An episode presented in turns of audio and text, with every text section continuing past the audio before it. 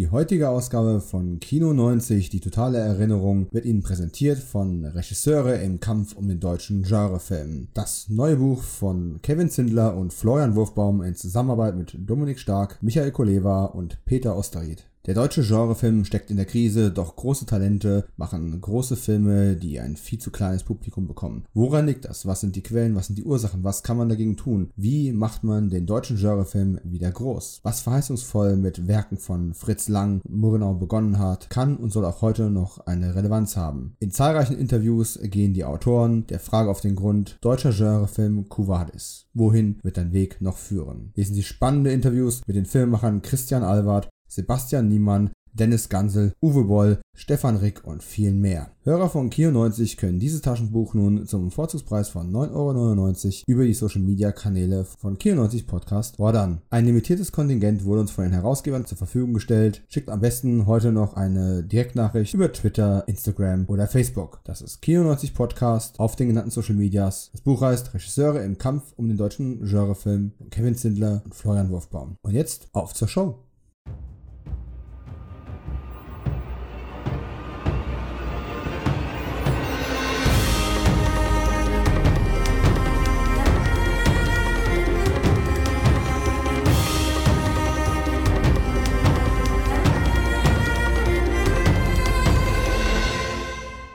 Herzlich willkommen zu Folge Nummer 2 von Kino 90, die totale Erinnerung, dem monatlichen Podcast, der 30 Jahre in der Zeit zurückreist, um sich alle Kinostarts im deutschen Kino anzuschauen. Monat für Monat, Film für Film und Episode 2, das sagt natürlich, diesmal geht es um den Februar 1990. Mein Name ist Dominik Stark, das war beim letzten Mal auch schon so, hat sich nicht geändert. Ich heiße alle neuen Hörer, alle alten Hörer sehr, sehr herzlich willkommen. Und willkommen heiße ich natürlich auch meinen heutigen Gast. Machen wir es ein bisschen spannend, auch wenn in der Episodenbeschreibung schon drin steht, wer es ist. Der große Mystery Guest ist Filmkritiker, natürlich auch Podcaster. Welcher ernstzunehmende Filmfan und Filmkritiker ist das heutzutage nicht. Äh, ich deute dabei auch mit dem Finger auf mich selbst. 2019 hat er zwei Bücher rausgebracht. Äh, das erste war Horrorfilme, die mich prägten, meine 1980er Jahre.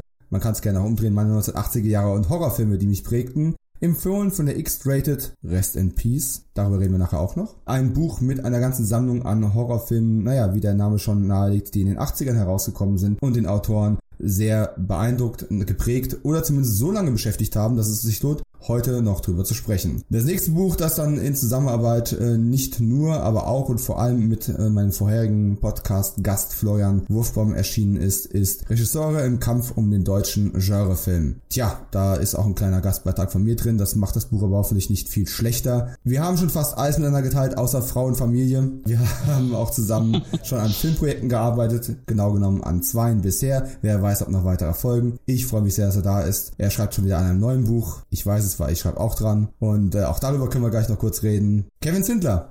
Ja, hallo liebe Leute, hallo Dominik, freue mich, dass ich heute zu Gast sein darf. Ja, darf, das ist ja, es ist ja quasi schon Pflicht, ne? Also es ist ja eine, eine moralisch, berufliche und wie auch immer geartete ähm, Zwangsrekrutierung. Wollte ich gerade sagen, es ist ja schon fast Zwang, muss man sagen, ne? Ja, also, also lass das Ganze mal hier nicht zu locker erscheinen, sonst glauben Leute noch, dass du am Ende noch Spaß bei der ganzen Geschichte hast. Nein, nein, ich, ich, ich äh, behalte mich an den Vertrag, den du mir vorher zugeschickt hast. Ja, wir, wir betonen an der Stelle Knebelvertrag. Knebelvertrag, genau. Aber mal ganz im Ernst, als kleine Auflockungsübung und um dich mal völlig aus dem Konzept zu bringen, der letzte Film oder die letzte Serie, die du gesehen hast, die nichts mit Vorbereitung auf diesen Podcast zu tun hat, war Pastewka Staffel 10. Wow, habe ich nicht kommen sehen. Aber gut. Äh, war's gut? Ja, ich habe die an einem Tag durchgebinged, watched, wie man das heute so schön sagt. Äh, sind ja immer nur meistens 25 Minuten pro Folge. Und ich mag die Serie einfach. Ich mag Pastan Pastewka eigentlich sehr, sehr gerne. Ich mochte auch äh, auch schon die eine oder andere Serie, wo er mit äh, involviert war. Zum Beispiel Morgen höre ich auf, war auch eine super deutsche Serie, die leider keine zweite Staffel bekommen hat. Aber äh, Pastewka äh, habe ich irgendwie ab Staffel 7 irgendwie lieben gelernt und ja, bin irgendwie süchtig nach der Serie. Und die zehnte Staffel ist jetzt ja auch die letzte Staffel gewesen gewesen und läuft ja auch sehr erfolgreich auf Amazon Prime. Naja, fairerweise muss man sagen, so ab zehn Staffeln wird es meistens auch problematisch, ja. die Qualität auf Dauer noch aufrechtzuerhalten. Richtig. Das haben wir bei anderen Comedy- oder Sitcom-Formaten auch schon gesehen. Selbst Modern Family hört jetzt, glaube ich, mit der elften Staffel auf, wenn ich es richtig mitbekommen habe. Und ja, das hast du an allen Stellen. Die meisten Serien schaffen es ja bei weitem nicht so lang. Und ja, Binge-Watching, ne, das ist ja sowas, das war in den 90ern irgendwie noch nicht vorstellbar. Da hast du noch schön brav mindestens eine Woche warten müssen. Und irgendwann im Sommer oder im Herbst kam dann der große Cliffhanger zum Staffelende und du durftest dann ja ein Jahr da sitzen und sagen, okay, und wann geht's weiter und wie geht's weiter und geht's überhaupt weiter? Äh, war Anfang der 90er noch nicht ganz so tragisch, weil die Sendeformate noch mehr abgeschlossene Episoden und abgeschlossene äh. Geschichten hatten. Aber so ab Mitte der 90er, ich sag nur Akte X oder selbst dann,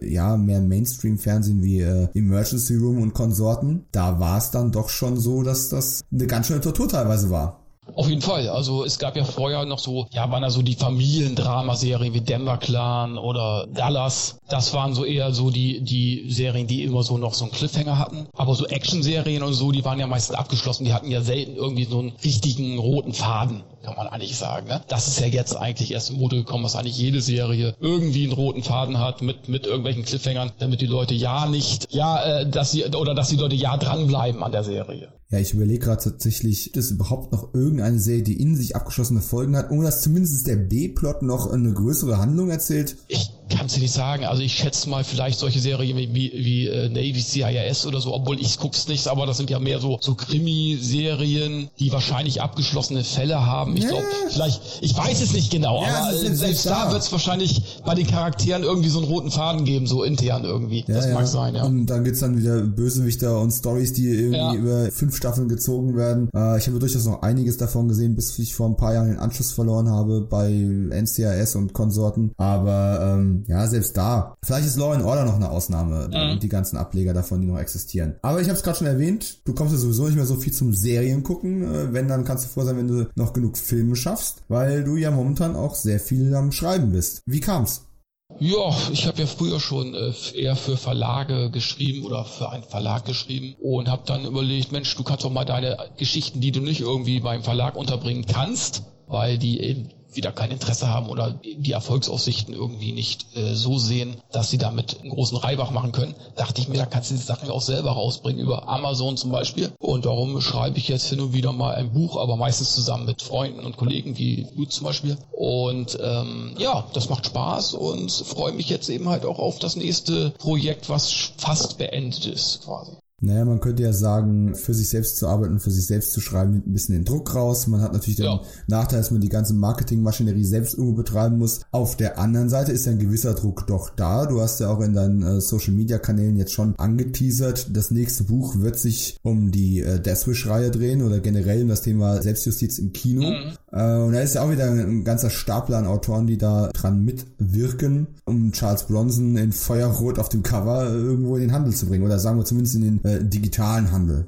Genau, ne? Also es gibt ja eigentlich kein richtig deutsches Buch über die Deathwish-Reihe. Selbstjustiz gibt's schon, glaube ich, das eine oder andere, aber jetzt wirklich zu Deathwish gibt's, glaube ich, nur so englische Sachen oder amerikanische Sachen. Von daher ist es, glaube ich, auch ganz gut für Leute, der den die Englischsprache jetzt nicht so mächtig sind, auch mal was Deutsches in der Hand zu haben, was dann auch natürlich auch sich unterscheidet von den gängigen Sachen, die es schon gibt. Wir versuchen da ja so viel Vielfalt wie möglich reinzubringen, eben halt auch so ja Nebenstories, eben halt, dass es sich nicht nur um Deathwish, um die Serie Serie dreht, sondern auch Ableger und so weiter. Und darum sind eben halt auch mehrere Autoren tätig, eben halt auch äh, Autoren, die ja sich auch mit dem äh, Genre auskennen und dann ihre eigene Note hier äh, einbringen können. Und natürlich auch ein bisschen nicht uneigennützig für uns jetzt oder für mich in dem Fall, weil alle irgendwie auch so Seiten betreiben und so weiter. Das ist dann auch so kostenlose Werbung. Natürlich. Und vor allem alle haben die nötige Leidenschaft für das genau. Thema Film. Und es ist ja nicht nur so, dass es mit dem Thema Deathwish äh, relativ, ich meine, das ist natürlich auch ein Nischenthema, muss man auch ganz klar sagen. Ja. Aber ähm, nicht nur Deathwish-mäßig ist, gibt es relativ wenig Literatur. Selbst zu Charles Bronson gibt es erstaunlich wenig. Mhm. Das muss man auch mal sagen. Genau. Ja? Das ist mir gar nicht so bewusst gewesen, bis ich tatsächlich hier die Tage mich mit Autorenfreunden getroffen habe und dann darauf angesprochen worden bin, dann muss ich sagen, ja, Tatsache, gibt nicht viel zu Charlie.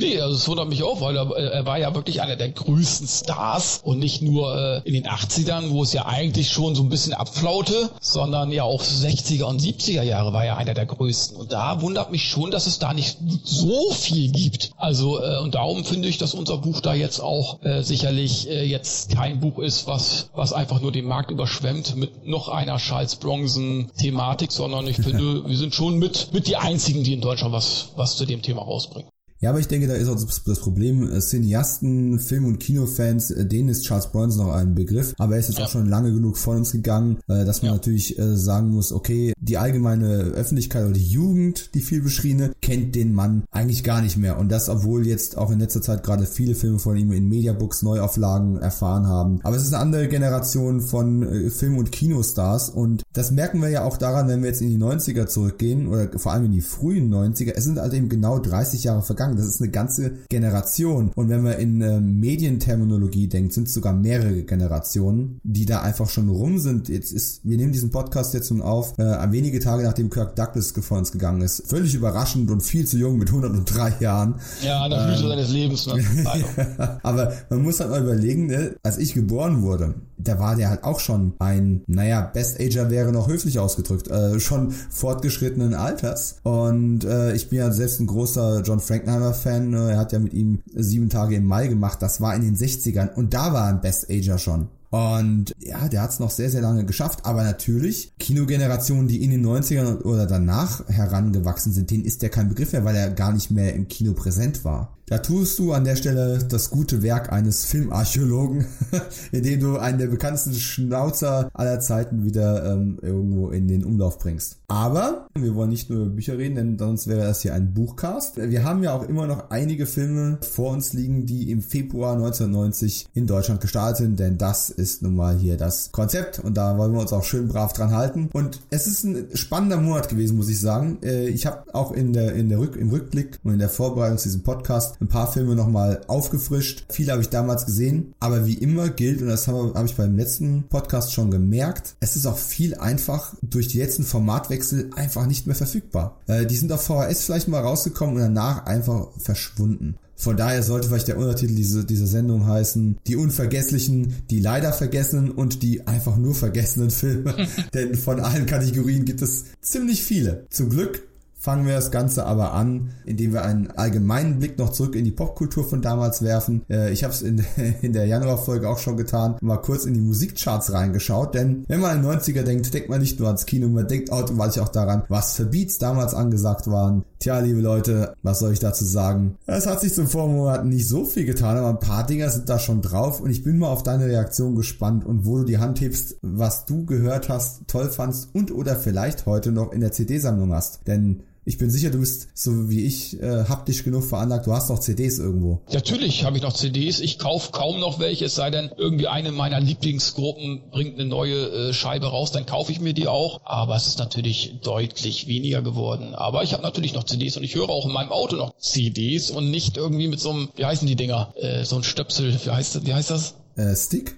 Stick, genau. Ja, kannst du sehen, ich kann mit den ganzen Computerkram nichts anfangen. Ich weiß, wo der Schalter ist, wo man anmacht und wo man ausmacht. Ne? Also äh, ich höre noch, klar, ich höre noch CDs, klar. Und hin und wieder kaufe ich auch noch welche. Also ich gebe zu, mein CD-Kaufverhalten hat sich auch sehr verändert, das ist deutlich weniger geworden. Was aber nicht zwingend daran liegt, dass ich stattdessen jetzt neuere Sachen auf Streaming kaufe. Ich kaufe einfach weniger neuere Sachen. Das ist die traurige ja. ähm, Erkenntnis und ja, besteht einmal mehr diese, diese Aussage, äh, so mit 14, 15, 16 wird deine Musikgeschmack äh, ganz erheblich geprägt und danach kommt nicht mehr viel Neues dazu. Und spätestens wenn du den Punkt erreichst, wo im Radio deine Songs nicht mehr gespielt werden, bist du halt raus. Und das ist ein ganz klares Zeichen davon, dass man langsam älter älter wird. Wow, das ging jetzt echt depressiv nach unten. Ja, ich bin auch jetzt richtig irgendwie ganz down jetzt irgendwie. Wir müssen die Stimmung jetzt irgendwie heben. Ja, wir, ja, wir müssen definitiv ein bisschen, ähm, bisschen wieder einen lockeren Flow hier reinbekommen. Deswegen auf Platz 10 bzw. Platz 9 haben sich damals die Februarcharts geteilt. Der Song Easy von Ice MC, der mir im Januar schon nichts sagte und es hat sich seitdem auch nicht geändert. Aber Florian kannte den tatsächlich oder hatte den sogar.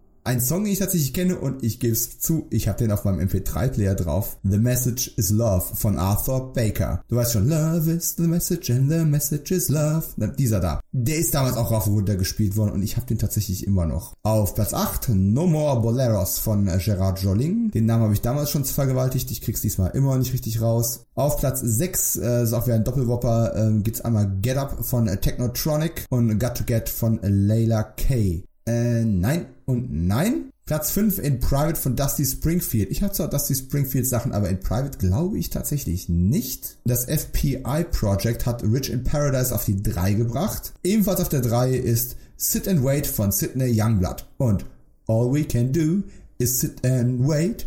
Den haben wir alle gehört, oder? Da kann ich ja, gar ja, nicht. den also, war überall. Also, ich weiß nicht, ob ich den hab, aber ich äh, wahrscheinlich auf irgendeiner äh, 90er Compilation mit drauf. Und Platz 2 immer noch unschlagbar der gute alte Phil Collins mit Another Day in Paradise. Ja, das ist ja auch ein äh, richtig geiles Stück. Ja, eigentlich müssten wir jetzt hier anfangen im Duett zu trällern, aber meine Stimme ist ja so angeschlagen. Also lassen wir das mal lieber. Und was mich echt schockiert hat, ist, ich kann es nur mit Karneval erklären. Wahrscheinlich war damals gerade irgendwie Fasching, sonst verstehe ich es nicht. Platz 1, Pump Up das Bier von Werner. Oh, das, da- das, war, das war damals cool. Pump ab das Bier, pump Nein! ab. Oh, hör auf! Gnade, Ja. Gnade. Aber natürlich, ich kenne den Song dummerweise auch. Aber ich kann stolz behaupten, ich habe ihn weder besessen äh, noch, äh, ja. Äh, Ja, gekauft habe ich mir sowas auch nicht. Gezielt. Na, Das ist doch wahrscheinlich auch so, so ein One-Hit-Wonder. Wahrscheinlich hat die Gruppe danach nie wieder einen Hit gehabt. Werner Wichtig äh, kam mir nicht nochmal unter, nein. Siehst du.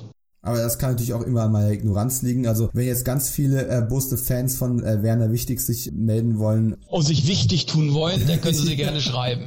ja, nehmt Werner wieder wichtig und pumpt ab das Bier beim Podcast. Aber was viel, viel wichtigeres, wer war auf dem Playboy-Cover im Februar? Da gibt's äh, wie immer eine zweigeteilte Antwort. Verena Wimmer hat es in Deutschland geschafft. Sie war also Covergirl und das Playmate im Innenteil. Dummerweise sagt mir die gute Dame gar nichts.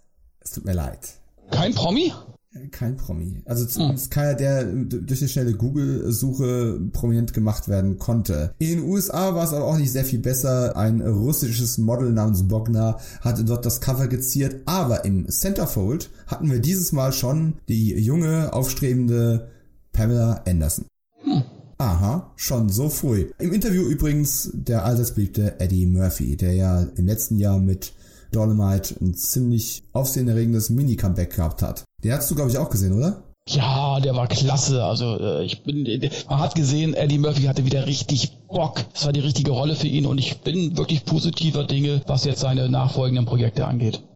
Ja, wollen wir es hoffen, wenn er schnell genug was von einer ähnlichen Qualität nachlegen kann, dann hat er ja nochmal so einen zweiten Frühling vor sich. Ich habe nur ein bisschen Angst und da schlägt sich der Bogen wieder zurück in die 90er. Eine Fortsetzung von Der Prinz aus Zamunda. Was ja somit das nächste sein wird, was wir von ihm sehen werden. Äh, es war einer seiner größten Hits und ist noch nicht zu, zu Tode genudelt wie jetzt der Beverly Hills Cop. Aber brauchen wir wirklich ein Sequel zu Prinz aus Zamunda? Nee, weil das Ding war für sich super abgeschlossen. Ich sag ja, also da muss auch das Drehbuch sehr gut sein, ähnlich wie auch bei Beverly Hills Cop 4. Äh, dann darf es gerne von mir aus kommen, aber das muss wirklich auch schon Mehrwert sein, sage ich jetzt mal so. Sonst äh, ist es, glaube ich, ein Fehler gewesen. Ja, wenn man einfach nur dauernd weiter ähm, wiederholt und variiert Ja. oder die Nostalgie-Schiene benutzt, äh, es kann funktionieren, aber äh, die Wahrscheinlichkeit ist doch relativ niedrig und dann wird es irgendwann einfach nur peinlich. Aber gut, das liegt noch in unserer Zukunft. Wir beschäftigen uns ja mit der Vergangenheit und deswegen geht's jetzt direkt zurück in die 90er. Und wir beginnen mit den äh, Kinodonnerstag-Starts vom 1. Februar 1990. Und da lief unter anderem an ein natürlich 1989er US-Film, wir haben ja noch eine ganze Menge 89er auf der Liste stehen, von Roger Spottiswoode mit einem gewissen Tom Hanks. Scott und Hooch oder im Original Turner und Hooch, meine Güte. Also ich muss jetzt hier mal ein bisschen vorlegen, es gibt ja leider noch keine Blu-ray davon, äh, nur in Anführungszeichen die DVD. Ich habe nur die VHS. Das war einer der allerersten VHS-Spielfilme, die ich damals mir gekauft habe oder die ich geschenkt bekommen habe. Und ey, an der Stelle müsste man diesen Podcast eigentlich umbenennen in mehr, die beim Fernsehen heulen. Weil ich garantiere dir, ich habe vor, vor Lachen Tränen in den Augen gehabt. Und ich habe am Ende ganz dramatische Tränen der Trauer vergossen. Und wie uns schon John Wick gelehrt hat, niemals, niemals, niemals, niemals tu einem Hund weh. Scott und Hooch, ein Riesenhit. Für mich immer noch einer der ähm, essentiellen Tom Hanks Filme. Und ich habe ihn ewig lang nicht mehr gesehen, aber damals wirklich. Also einmal pro Halbjahr habe ich die VHS mindestens im, im Player gehabt. Mindestens. Und äh, in Deutschland hat es in dem Jahr zumindest auch auf die äh, auf den Platz 10 der deutschen Jahrescharts geschafft. Möchtest du kurz ein paar Worte über Scott Hooch verlieren? Was geht's überhaupt? Ja, äh, er ist ja Polizist, der Tom Hanks, und äh, bei einem Einsatz wird ihm, ich weiß es gar nicht, ich habe ihn damals ja auch im Kino gesehen und ich habe natürlich oh. genauso, ja, ich habe ich hab ihn wirklich, ich war noch wirklich im Kino dabei. Da, damals in den 90 habe ich ja fast alles gesehen. Also wenn ich mir so die Top 100 angucke, habe ich da wahrscheinlich 50 Prozent mindestens äh, im Kino gesehen. Äh, und er kriegt dann irgendwie ein durch durch Zufälle irgendwie einen Hund äh, zugeschanzt und so weiter. Und die müssen dann gemeinsam einen Serienmörder, glaube ich, jagen so viel ich das noch weiß. Ne? Also ich weiß auf jeden Fall, dass da damals so Ende 80er, Anfang 90er waren sowieso Hundefilme äh, in, also Hunde in, in, Kombination mit irgendwelchen Polizisten, wie zum Beispiel K9, mein Partner mit der kalten Schnauze, auch ein toller Film. Bingo, hör mal, wer da bellt oder guck mal, wer da bellt, glaube ich, hieß der. Beethoven, das waren ja alles diese Filme, die damals, und, und das waren ja immer sichere Hits. Also das läuft ja immer, das läuft ja heute wahrscheinlich immer noch. Aber ich meine, das war so die Grundprämisse irgendwie, die jagen dann gemeinsam einen, einen Killer quasi. Hm, ja. Und es gab noch eine Liebesgeschichte, die gar nicht so äh, schlecht gewesen ist. Es ist ein Film, der natürlich viele ja, sehr allgemeingültige Punkte einfach anspricht. Du hast einmal diese sehr beliebte Thematik, ein Mann und sein bester Freund, ne, der, der Mann und der Hund. Und natürlich hast du auch ein Buddy-Movie, weil sie sich natürlich am Anfang nicht leiden können. Mhm. Und Tom Hanks spielt so total passend den straighten Cop, total ordnungsliebend, total reinlichkeitsfanatisch, also quasi die Blaupause auch schon für Monk. Und äh, dann hat er diesen, diesen riesigen, sabbernden, äh, alles zerlegenen und sich da dauernd schüttern, äh, schüttelnd und, und durch die Gegend sabbernden Hund in seinem Haus. Das ist einfach eine, eine Chaos-Beziehung par excellence. Und äh, neben der Love Story hast du eben auch noch tatsächlich einen relativ guten, äh, aufgezogenen Crime-Fall, der da gelöst werden muss. Mit einem relativ düsteren Finale in so einer Fabrikhalle. Und wo man auch wirklich sagen muss, der ganze Film ist relativ locker leicht und das Finale ist dann doch relativ düster auch und relativ ernst auch gedreht. Und es war halt auch so ein Film mit einer niedrigen Altersfreigabe, wo da man trotzdem irgendwie das Gefühl hast, du, wärst mit was davon gekommen. Du hast einen Film gesehen, der eigentlich für Ältere gemacht ist, weil es ist auch so eine düstere Action-Szene am Ende drin. Natürlich nicht wirklich vergleichbar mit, äh, keine Ahnung, Stallone und, und, und Schwarzenegger-Filmen, aber es hatte so einen, diesen kleinen Hauch. Das ist wie wenn du Schwarzeneggers äh, Kindergartenkopf gesehen hast und der Anfang ist erstmal ein ziemlich straighter, wenn auch blutarmer ähm, Schwarzenegger Schwarzenegger Kopffilm mit drei Tage Bart und langem schmierigem Mantel und sowas. Und dann später ist er halt erst der Typ im, im Polunder, der, der in der Kita arbeitet. Und das, diesen Effekt hast du hier halt auch gehabt. Das Ende hat mich wirklich zerstört wiederholt zerstört. Ich kann gar nicht hier drüber reden. Und falls es jemand auch nicht gesehen hat, der auf der Hunde mag oder Tom Hanks oder oder oder keine Ahnung, locker leichte Krimi-Komödien aus den, aus den spät 80ern, frühen 90ern, der sollte den Film sehen und das Ende nicht kennen. Wobei sie ja doch nochmal die Biege am Ende bekommen haben. Also es ist ein Film, der doch auf einer sehr positiven Note endet. Aber ey, ganz große Liebe, Scott Hooch. Ganz große Liebe. Und das ging in Deutschland ja wirklich sehr vielen so. Ja, der hat ja über 2,2 Millionen Zuschauer in Deutschland, Platz 10 äh, der Charts. Also das ist Wahnsinn. Aber solche Filme funktionieren äh, hier wie auch in Amerika immer sehr, sehr gut. Gerade wenn sie auch noch äh, prominent besetzt sind. Und ja, ich, ich bei mir war es ja genauso. Das, das Ende hat mich dann auch umgehauen. Wir wollen es nicht verraten, aber wahrscheinlich kann es sich jetzt jeder denken. Äh, und es ist ja, also Hundefilme. Hundefilme generell tun bei mir immer, das, das, das löst bei mir alles. Hachiko, ich weiß nicht, wer, wer den jetzt kennt, ob du, ob du den auch schon gesehen hast damals, ähm, der hat mich da habe ich, glaube ich, eine Stunde lang im Film geheult, weil ab der ersten halben Stunde geht's los. Äh, das ist auch so unendlich trauriger Film. Also Hundefilme haben es bei mir immer angetan. Es sei denn, das waren so eher auf, auf lustig getrimmt, wie jetzt Beethoven, wo jetzt wirklich alles auf lustig getrimmt war. Ne? Mhm. Aber das war bei Scott and Hooch war es schon ein bisschen, ja auch äh, Witz natürlich, die beiden völlig verschieden, der Hund und äh, der Saubermann sozusagen aber dann trotzdem äh, mit einem traurigen Höhepunkt, muss man schon sagen. Mhm. Also, also Drama-Element schon drinne und aber wie gesagt, sehr zu empfehlen. Also ich mag den Film sehr und den kannst du dir heute immer noch locker so angucken. Der ist eigentlich auch zeitlos eigentlich. Äh, absolut und es wundert mich tatsächlich, dass ein so erfolgreicher Titel noch keine Blu-ray bekommen ja. hat. Was ist denn da los? Also ich meine, Tom Hanks, äh, ja, wenn jetzt inzwischen auch ein ganz anderes, ähm, ganz anderen Ruf als Schauspieler, äh, einen viel ernsteren Ruf auch ein Stück weit, aber warum der nicht eine Neuauflage erfährt? Es ist mir ein Rätsel. Ja, kann ich auch nicht nachvollziehen. Das habe ich bei einigen Titeln, frage ich mich das immer. Gerade auch prominenten Titeln, ne? wo ich mich frage, warum sind die eigentlich gar nicht jetzt auf Blu-ray immer noch nicht erhältlich? Ne? Äh, das müssen dann irgendwelche rechtlichen Sachen sein oder einfach, keine Ahnung, was für Entscheidungen mhm. da getroffen werden. Kann ich manchmal auch nicht nachvollziehen. Also so ein Ding würde locker laufen. Also da garantiere ich für, dass man da locker auch so eine Auflage machen kann. In jedem Fall kann ich nur sagen, Tom Hanks war äh, da perfekt besetzt. Der Hund macht einen tollen Job, weil der Hundetrainer hat auf jeden Fall auch einen tollen Job gemacht. Mare Wingham hat seinen Love Interest äh, gespielt und obwohl ich die gar nicht mehr so oft danach irgendwo gesehen habe, hat die sich doch sehr bei mir eingebrannt. Keine Ahnung warum. Die Rolle hatte wahrscheinlich gar nicht so viele Besonderheiten. Sie war ja irgendwie auch Tierärztin, wenn ich es richtig im Kopf habe. Aber ja, das ganz äh, phänomenal gemacht. Und natürlich Craig T. Nelson, der ähm, sich auch von seiner durchaus düsteren Seite in diesem Film zeigen darf. Wie soll ich das formulieren, um spoilerfrei zu bleiben, aber ähm, ja, eigentlich könnte man bei einem 30 Jahre alten Film auch spoilern, ich weiß, aber lassen wir noch so ein paar Geheimnisse einfach offen stehen. Der hat es eine Weile echt schwer bei mir gehabt, um wieder irgendwo als normaler Familienvater oder als netter Typ von nebenan gut anzukommen. Und es hat tatsächlich gedauert, bis ich würde mal sagen, frühe 2000er, als diese Serie The District dann lief, wo er so einen kompromisslosen ähm, Police Commissioner gespielt hat. Das war mir so eine aufrechte Rolle, die ich mir abgekauft habe. Aber ey, wer ihn noch nicht gesehen hat und irgendeins von den Schlagworten, das wir erwähnt haben, spricht euch an. Scott Hooch ist definitiv absolut sehenswert. So. Und man muss auch nur idealerweise ein Hundefan sein. Und das schadet definitiv nicht. Aber wer ist das nicht? Bitte, wir haben doch alle irgendwo ein Herz, oder? Ja, natürlich, wir alle lieben äh, äh, Hunde, wir alle lieben John Wick. Und ich muss auch bis heute noch sagen, John Wick, jeden, den er umnietet, hat's verdient. Ja, also ich, ich, ich, ich habe ihn neulich mal wieder gesehen und hat dann so zwischendrin mal so ganz kurz überlegt, so, ah, oh, es ist aber schon, ist das jetzt eigentlich, er hat über 50 Leute erschossen. Und dann denke ich mir wieder, aber der Hund, nee, 50, das ist ja noch nichts. Soll froh sein, dass es keine 100 geworden sind. oh mein Gott.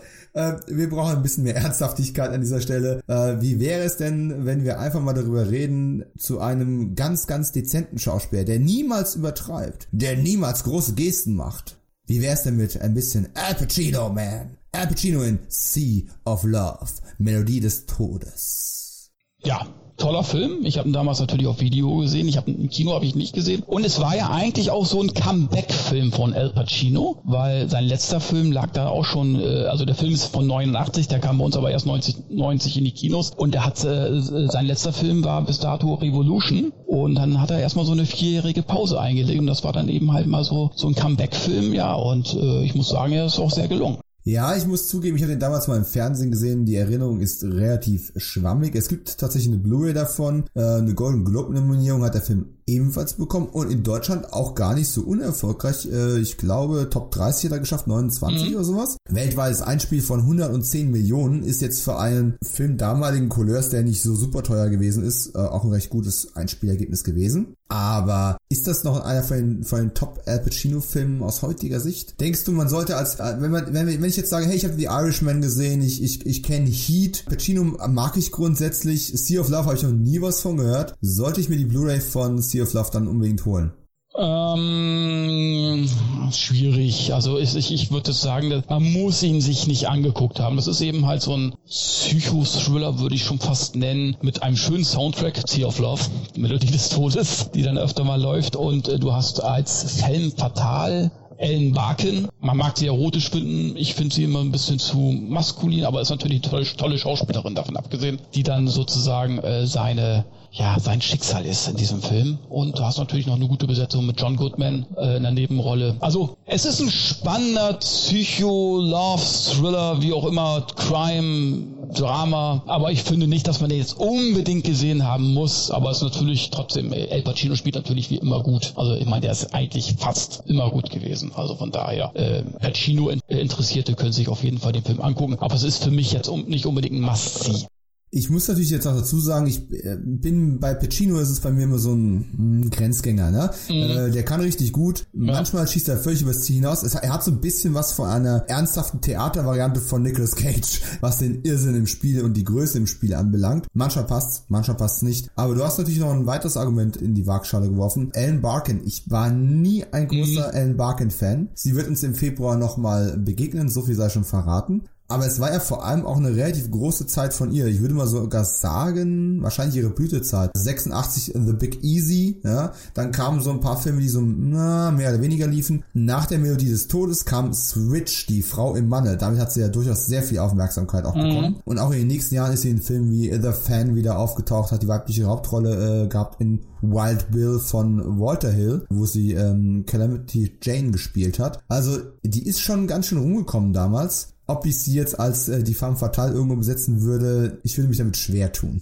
Das ist ja wie bei Glenn Close, äh, äh, nee, war das, nee, nicht Glenn Close, doch Glenn Close in eine verhängnisvolle Affäre mit Michael oh, ja, Douglas, ja. wo ich mir immer sage, meine Fresse, mein Geschmack ist sie, also ich hätte sie jetzt nicht besetzt, sie ist irgendwie gegen den Strich besetzt, aus meiner Sicht, aber der Film war ja trotzdem erfolgreich und nichts gegen Glenn Close, aber für mich war das jetzt nie so eine, ja, ich weiß keine Ahnung, ich hätte, ich hätte vielleicht eine Kim Basinger eher genommen oder so, ja. weißt du, aber das ist Geschmackssache. Ich meine, spannend gegen den Typ besetzt, ne, oder gegen die Erwartungshaltung. Heutzutage würdest du den Film so nicht verbringen, du wirst vom WB Network irgendwie so äh, ein paar äh, Young and Beautiful Darsteller holen. Auch Michael Douglas würde die Rolle heute nicht mehr kriegen. Ja. Äh, aber würde es einen besseren Film machen? Wahrscheinlich nicht. Aber oh Gott, kommen wir gerade vom Thema ab. Macht ja nichts. Äh, dafür sind wir auch da und das passiert uns beim Cine Entertainment Talk ja auch immer wieder. Also warum, warum nicht on brand bleiben? Ja, wenn man an die Verdammten des Krieges denkt, ne, äh, bei so einem Titel, da erwartet man ja zwangsläufig den Star aus Zurück in die Zukunft 2. Oder?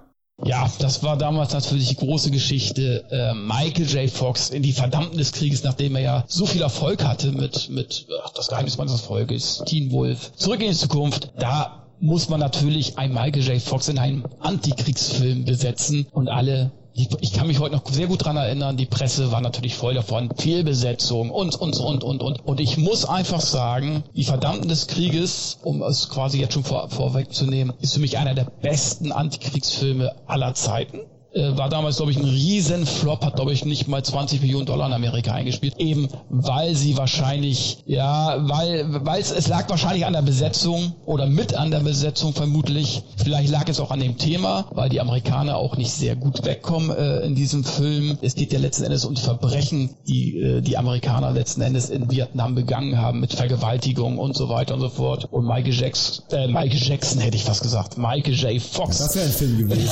ja, spielt ein GI und ist in einer neuen Truppe irgendwie, äh, ja, äh, muss da neue Freunde finden und so weiter. Und Sean Penn ist der Captain sozusagen dieser Truppe und die gehen natürlich durch den Dschungel und haben ihre Aufträge, kommen in ein Dorf und vergewaltigen dann ein vietnamesisches Mädchen und Michael J. Fox weigert sich, weil er sagt, ich, ich habe Moral und äh, das ist das Letzte, das können wir nicht machen, das ist gegen die Ethik und so weiter. Und Sean Penn lässt ihn das natürlich spüren, dass Michael J. Fox äh, nicht, also Michael J. Fox ist sozusagen aus dieser Gruppe mit dieser Entscheidung geflogen und auch andere Leute in dieser Gruppe wollen es nicht, aber müssen es natürlich, der Gruppenzwang zwingt sie sozusagen dazu und auch auch Sean Penn, der ein riesen Arschloch spielt in diesem Film, ein riesen Drecksack.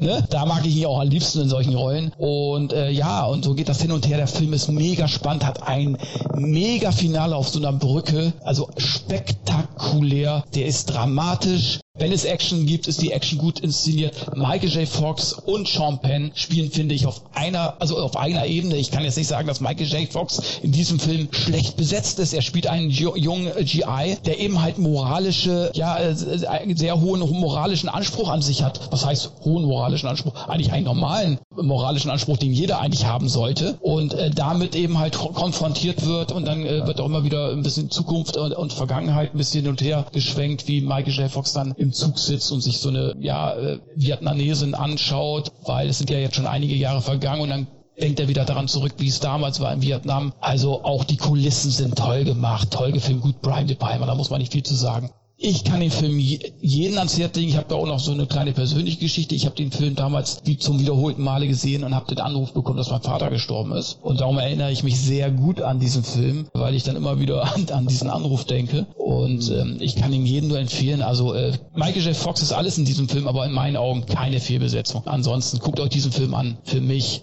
auch ein zeitloser Streifen, den du heute immer noch bringen kannst. Vielleicht würde der sogar heute besser laufen als damals. Ja, mein Problem ist tatsächlich das ganze Genre. Mhm. Oder auch Anti-Kriegsfilm ist jetzt nicht gerade mein Lieblingsfilmgenre. Mhm. Brian De Palma, großartig. Ich würde aber trotzdem sagen, dass äh, Michael J. Fox fehlbesetzt ist. Mhm. Nicht, aber dass er schlecht spielt. Und das ist ja das große Problem. Wenn man hört, fehlbesetzt, denken alle, oh, schlechtes Schauspiel, gespielt, der kann genau. nur Komödie. Und das ist ja nicht der Punkt. Der kann das sehr, sehr gut. Aber wenn du den Film verkaufen möchtest und es kommt jemand gerade von ähm, so Richtig. vielen Comedies, dann musst du dir darüber im Klaren sein, dass es ein Verkaufsproblem wird. Also taktisch gesehen eigentlich eine falsche Entscheidung gewesen. Ja. Das muss man einfach Ja. sagen. Und du hast ja schon gesagt, äh, ne, unter 20, also es ist genau genommen 18 Millionen, die er, die er gemacht hat. genau. Ähm, auch in Deutschland 100.000, ja. Ja, 100.000, 105.000 Zuschauer. Platz 94 der Charts noch. Und um mal einen kleinen Callback zu machen zu der vorherigen Episode äh, über den Januar, damit landete der genau einen Platz über der Skiakademie. Ne? So. ähm, Ja. Enough said. Eine Golden Globe Nominierung äh, gab es und äh, damit ist auch klar, dass der Film bei Kritikern im Zweifelsfall ein bisschen besser angekommen ist als beim Publikum, aber es ist natürlich jetzt nichts, was sagt, hey, die Sonne scheint, wir haben einen tollen Sonntag, lass uns die Verdammten des Krieges gucken. Schwierig. Ganz, ganz schwierig. Aber ich äh, vertraue deinem Urteil und gebe dem Film nochmal eine Chance. Ich meine, es ist im Endeffekt immer noch Brian De Palma, richtig? Ja, und der Film ist zwar auch sehr schwerfällig, aber trotzdem sehr spannend. Das ist, ich würde mal sagen, ich bin ja zum Beispiel kein Fan und damit werde ich mich wahrscheinlich komplett disqualifizieren hier von äh, Apocalypse Now, weil das ist Oh, natürlich. sowas gibt's? Ja, weil das ist natürlich ein großartiger Film, aber das, der ist mir einfach zu schwerfällig. Ich habe Probleme mit diesem Film zu schauen. Und das ist in, in dem Fall jetzt die Verdammten des Krieges nicht so. Hm.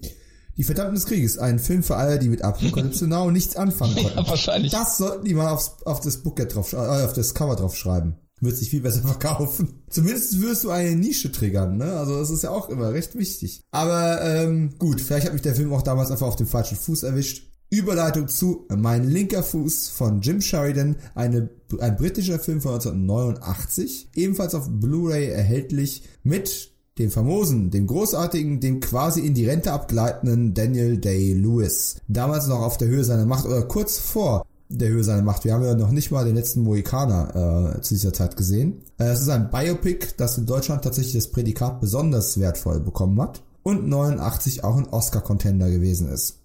Ja, aber man muss, wenn du gesehen haben, ist es der beste Daniel Day-Lewis-Film? Hm, lass ich mal so dahingestellt. Auf der anderen Seite ist natürlich Daniel Day-Lewis selbst an einem schlechten Tag den meisten anderen Schauspielern weit überlegen. Das darf man natürlich auch nicht vergessen, oder Kevin? Ja, gut, dass er wirklich zur, zu den besten Schauspielern ja, der letzten Generation gehört. Also der muss sich jetzt nicht vor De Niro oder Pacino verstecken, sage ich jetzt mal so, ja. Und ich muss sagen, er hat sich auch nicht übersättigt, was ja zuletzt Pacino und De Niro letzten Endes, muss man ja sagen, die haben ja wirklich viel Schrott auch gemacht in den letzten Jahren. Äh, das hat der Daniel Day-Lewis nicht gemacht. Der hat vielleicht mal alle zwei Jahre einen Film gedreht, zumindest gefühlt.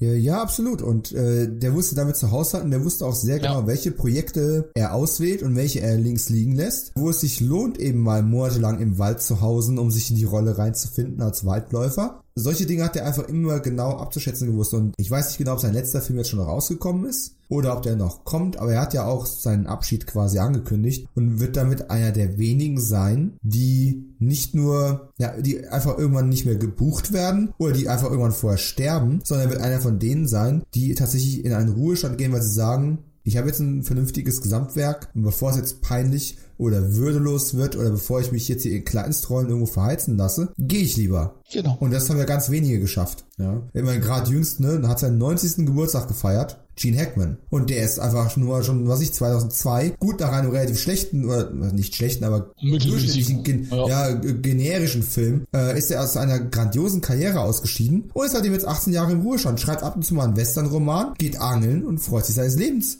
Ja? Genau, Der hat's ich richtig gemacht. Der hat's genau richtig gemacht. Warum soll man nicht aufhören oder die Entscheidung einfach auch akzeptieren, dass Leute aufhören? Warum muss man die immer wieder zurückfordern und so weiter? Der braucht niemandem mehr was beweisen und Danny Day-Lewis, der hat in so vielen unterschiedlichen Rollen geglänzt und ich muss auch sagen, der sieht ja auch fast in jeder Rolle anders aus. Du erkennst ja nicht sofort, das ist Danny Day-Lewis, auch so ein Verwandlungskünstler irgendwie, ne? Absolut, und ja. Ich muss sagen, und der hat sich einfach auch nicht verheizt. Der- Also das ist wirklich so ein Wann hast du mal einen Daniel Day Ich weiß jetzt nicht, die Vita, äh, wenn ich mir das angucke, ich weiß nicht, ich schätze mal, da sind nicht mehr als 25 Credits drinne. Wette ich jetzt einfach mal drauf. Ich kann mich jetzt auch irren. Und das spricht für ihn. Und trotzdem bleibt er den Leuten im Gedächtnis, weil fast jeder Film mit ihm irgendwie was Besonderes war. Richtig. Er ist ein Star, aber er ist keiner von denen, die dafür bekannt sind, dass sie immer sie selbst oder Variationen von sich sind oder so eine typische, es gibt nicht diese typische Daniel Day-Lewis Performance. Es gibt einfach nur richtig intensive und nachhallende Leistungen. Das gilt auch für meinen linker Fuß, an den ich mich heute noch erinnere, obwohl es fast 30 Jahre her ist, als ich den gesehen habe, damals bei der Fernsehpremiere. Ja, also äh, wer Daniel DeLuis Fan ist und dieses, nennen wir es ruhig Frühwerk, es war, war möglicherweise sogar seine erste Hauptrolle oder seine zweite, wenn ich es richtig im Kopf habe, der hat die Gelegenheit auf Blu-ray auch mein linker Fuß noch nachzuholen. Schwieriger hat man es da schon mit einem Film, der unter anderem einen noch jungen Heino Ferch äh, in einer Nebenrolle hat. Die deutsche Produktion mit dem englischen Titel Wedding. Auch ein Film, der 89 eigentlich schon rausgekommen ist und dann im Februar größer im Kino ausgewertet worden ist. Der hat es nur auf VHS geschafft. Und ich frage mich, warum. Aber um euch mal näher zu bringen, wie der Film so tonal ausgerichtet ist, auf die VHS ist damals groß ein Zitat aus dem Film draufgedruckt worden. Ich habe so viel Weiber, dass ich gar nicht geradeaus gucken kann. Okay, einer von den Filmen. Hat auch in den Kinocharts keine größere Rolle gespielt, gehen wir mal ganz entspannt drüber hinweg. Der fünfte Freitag, auch bekannt als Melancholia, ist eine deutsch-britische Produktion von 1989 gewesen. Andy Engel hat den gemacht und jetzt kommt wieder so ein Name, den ich nie richtig ausgesprochen bekomme. Jerome Crabbe, Ihr wisst schon, dieser Typ, der wie Krabbe geschrieben wird, aber eben anders ausgesprochen wird, der immer tolle Performances abliefert aber der hat auch nicht wirklich hängen bleibt. Charakterdarsteller ist ein Drama, das es nur ins Pay-TV geschafft hat. Von daher auch da machen wir gleich mal Haken an. Die Geschichte der O ist eine Wiederaufführung von 1975 gewesen mit Chlorine Clery und Udo Kier. Das Erotikdrama gibt's ebenfalls auf Blu-ray, aber das eine Wiederaufführung ist, klammern wir den an der Stelle auch mal aus. Ist kein 90er Film, auch wenn er in den 90ern nochmal gelaufen ist. Ähnlich stiefmütterlich behandeln wir Java, ein äh, Film, der in Burkina Faso produziert worden ist von 1989, der mal im Free TV gelaufen ist, aber auch nicht fürs Heimkino erhältlich ist. Ähnlich geht es Rosamunde. Wir haben jetzt hier gar eine kleine Durststrecke an, an Titeln. Der ist zwar mal WDR und auf Fox gelaufen, aber außer der VHS nichts zu machen. Ein deutscher Film von Egon Günther, aber ansonsten auch relativ verschollen. Genauso wie äh, Nanu, eine britisch-französische Produktion von 86 Warum die Anfang der 90er nochmal ins Kino gekommen ist, ist mir ein Rätsel.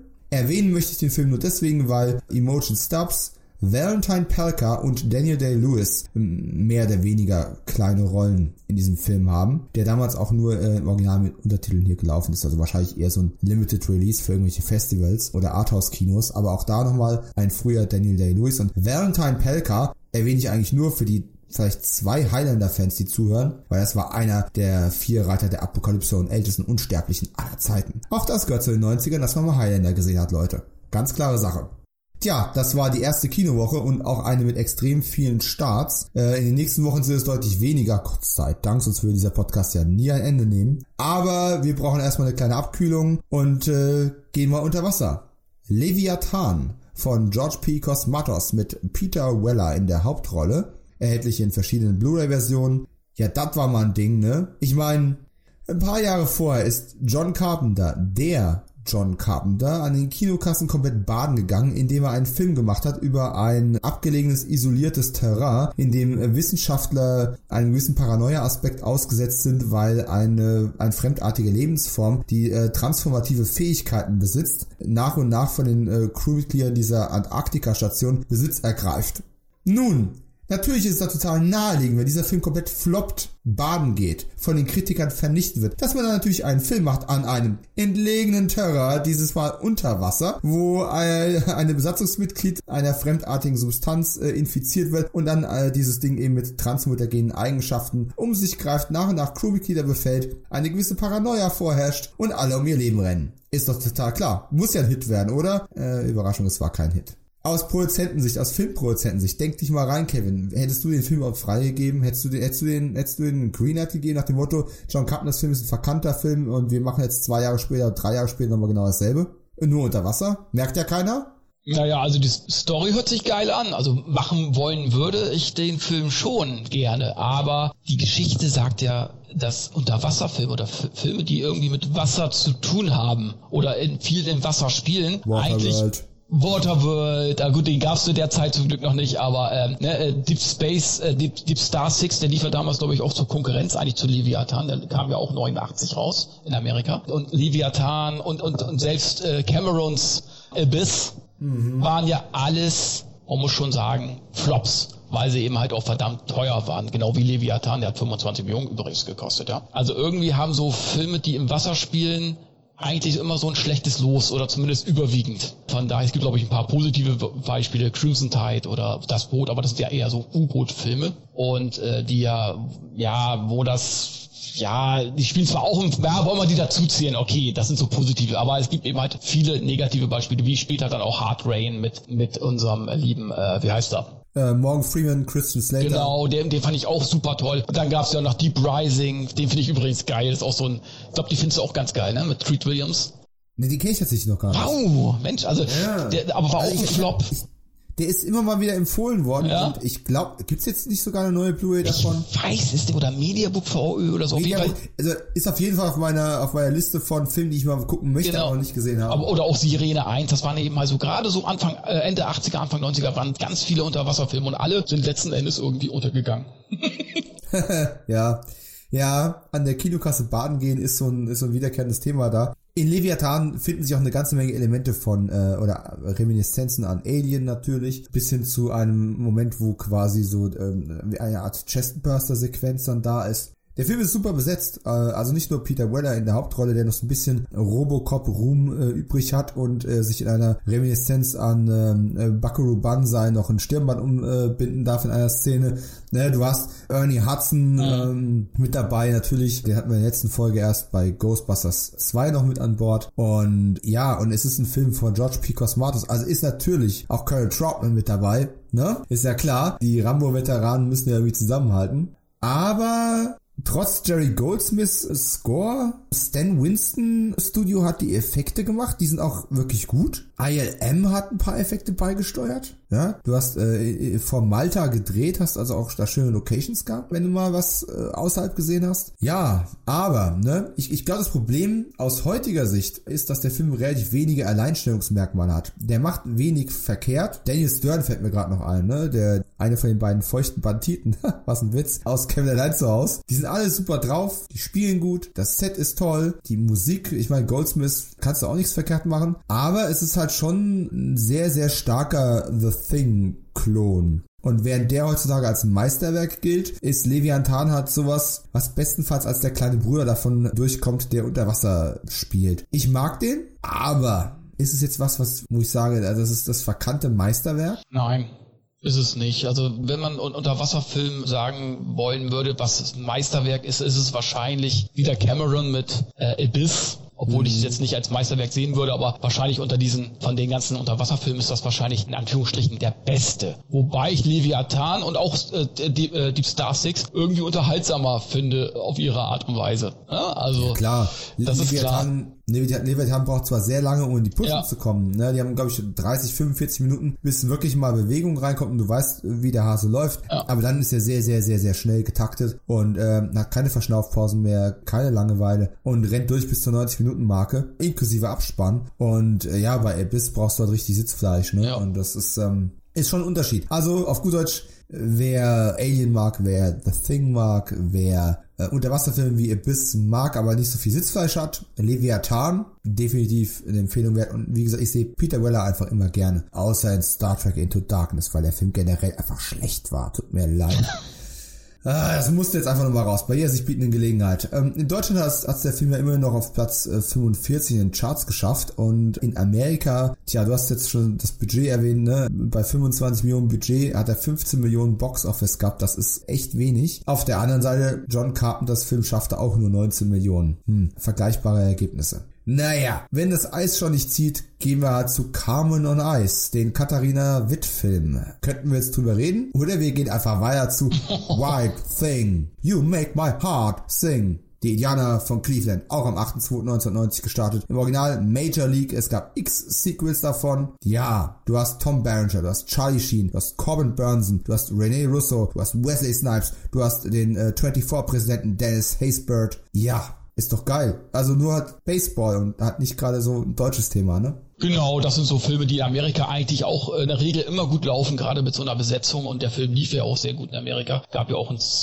auch, auch der zweite Teil lief relativ gut den ich auch mag. Und mit der Besetzung, das ist auch so ein Film, so ein Spaßfilm. Ach, den musst du dir angucken, den guckst du dir an auf dem Sonntagnachmittag und hast dann Spaß damit. Gerade wenn so, du hast es ja eben schon äh, gesungen, Wild Thing eingestimmt wird und Charlie Sheen als der super Baseballspieler, beziehungsweise der hat so einen Riesenschlag irgendwie, so einen, der, so, so vernichtenden Hieb irgendwie. Wenn der so aufs Spielfeld rennt und dann die Musik ertönt, dann äh, geht dir das Herz auf. Oder auch an Tom Berenger, der ein in die Jahre gekommenen Baseballspieler spielt, dem der schon Knieschmerzen hat und so weiter, der auch so sein Comeback nochmal in, in dieser Liga versucht äh, hinzubekommen. Ach, das ist ein Film, den kannst du dir immer wieder angucken und ich weiß gar nicht, gibt's davon eine Blu-ray? Wenn nicht, ich hab sie nicht. Äh, zu Mondpreisen, ja. Ja, schade. Aber auch eine DVD. Äh, der muss aber echt mal wieder in Umlauf Ja, kommen. auf jeden Der- Fall, der ey, den würde ich mir sofort kaufen. Aber auch den zweiten Teil würde ich mir zulegen. Ja, ich habe auch die späteren Sequels teilweise noch gesehen, aber die war ja dann noch mit fast komplett ausgetauschter Besetzung. Mhm. Der zweite Teil, den habe ich wesentlich klamaukiger noch in Erinnerung, vor allem in der deutschen Synchro. Der ist auch immer noch sehr unterhaltsam und klar habe ich als Kind da gesessen und auch gedacht, Baseball verstehe ich nicht. Auf der anderen Seite, ich verstehe auch Fußball nicht, ganz ehrlich. Der, ich habe gerade wahrscheinlich meine Abonnentenzahlen halbiert, aber Fußball geht mir über den Kopf. Ich verstehe die Begeisterung dafür überhaupt gar nicht. Da finde ich fast das Baseballspiel noch interessanter, weil zumindest die Filme dramaturgischer sind als die 90 Minuten, die ich beim Fußballspiel zugucke. Ups. So, nachdem ich jetzt quasi also diesen Podcast von vornherein begraben habe, weil ich Fußball nicht mag, hey, man kann nicht alles toll finden, richtig? Schwarzer Regen. Kuroyame von äh, aus Japan von 1989.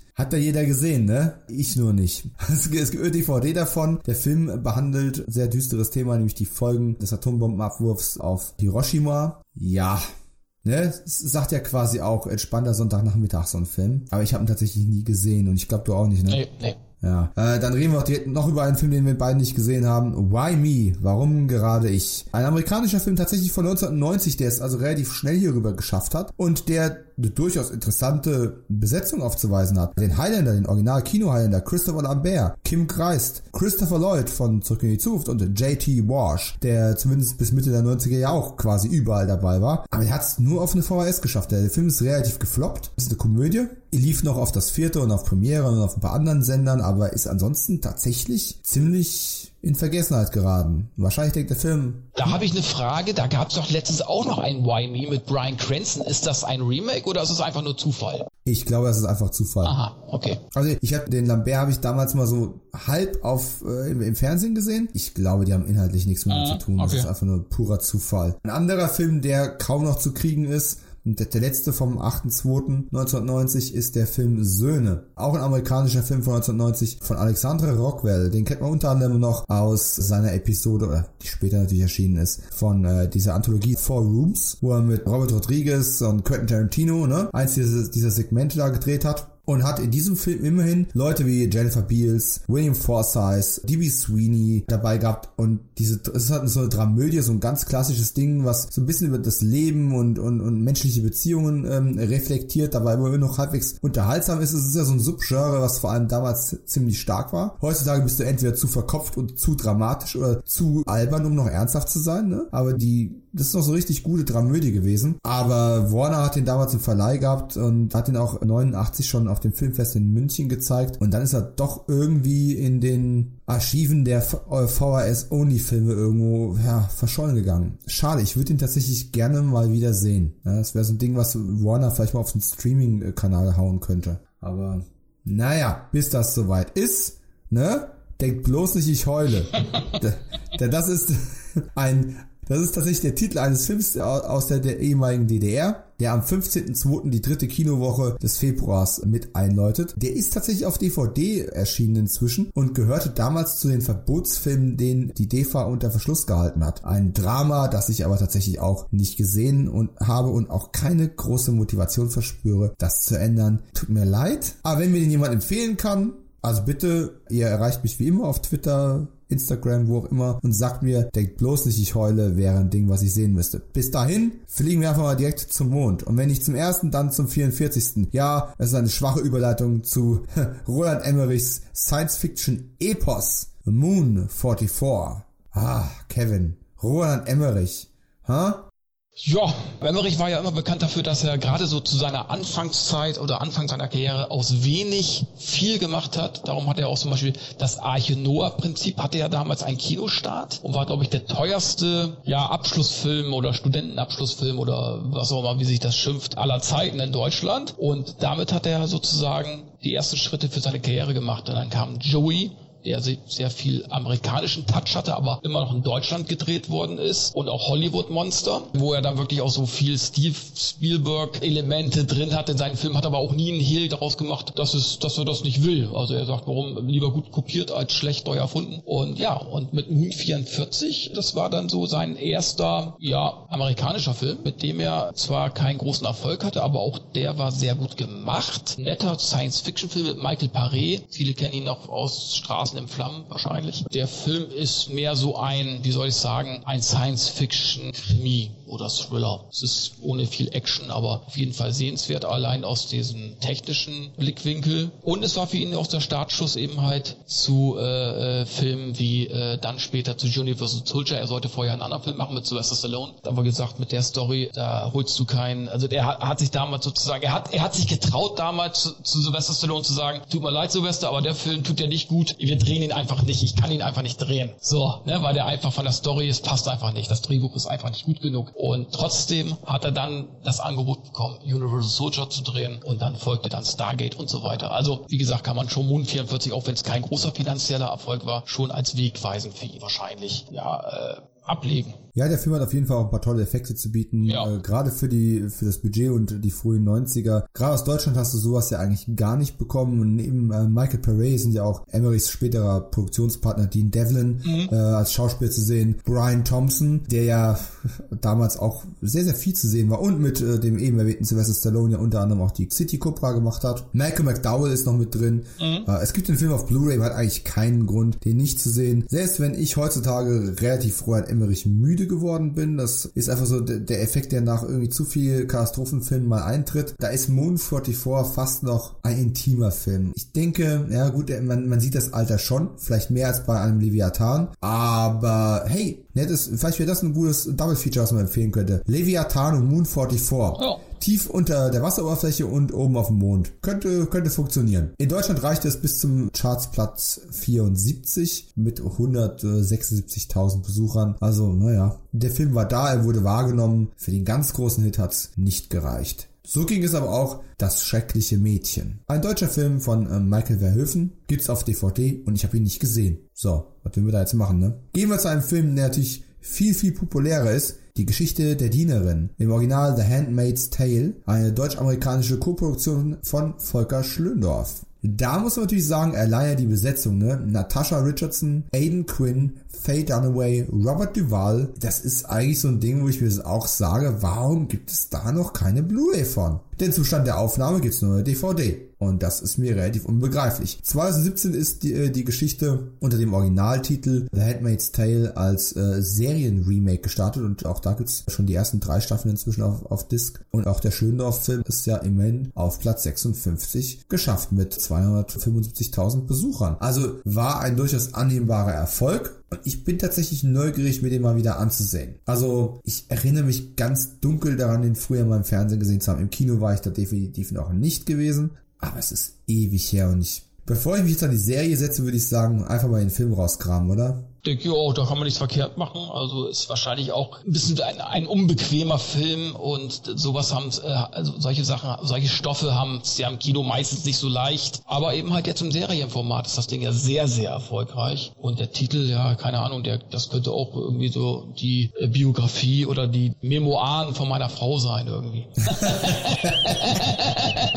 Nein. Ja, äh, aber hey, im Vergleich zu, also wenn du sagst schon sperrig, ne, dann lieferst du eigentlich schon die Überleitung zu Der Regenbogen. Mhm. Von Ken Russell. Britischer Film von 89 mit äh, Sammy Davis und Paul McGann. Ja, Paul McGann, dem Typ, der mal ganz kurz Doctor Who war. Ein Liebesdrama, das auf DVD nur noch zum Mondpreisen erhältlich ist. Und ich finde Ken Russell ja durchaus faszinierend auf eine gewisse Art und Weise. Es ist auf jeden Fall immer interessant, diese Filme zu sehen. Paul McGann ist nicht so bekannt in Deutschland, aber ist tatsächlich ein guter Schauspieler. Aber weißt du, wenn du meinen Hintern ins Kino schleifen möchtest, dann nenn den Film nicht der Regenbogen. Ja, richtig.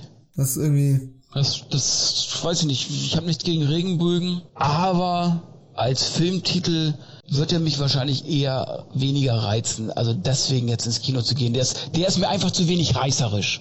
Ja, ja.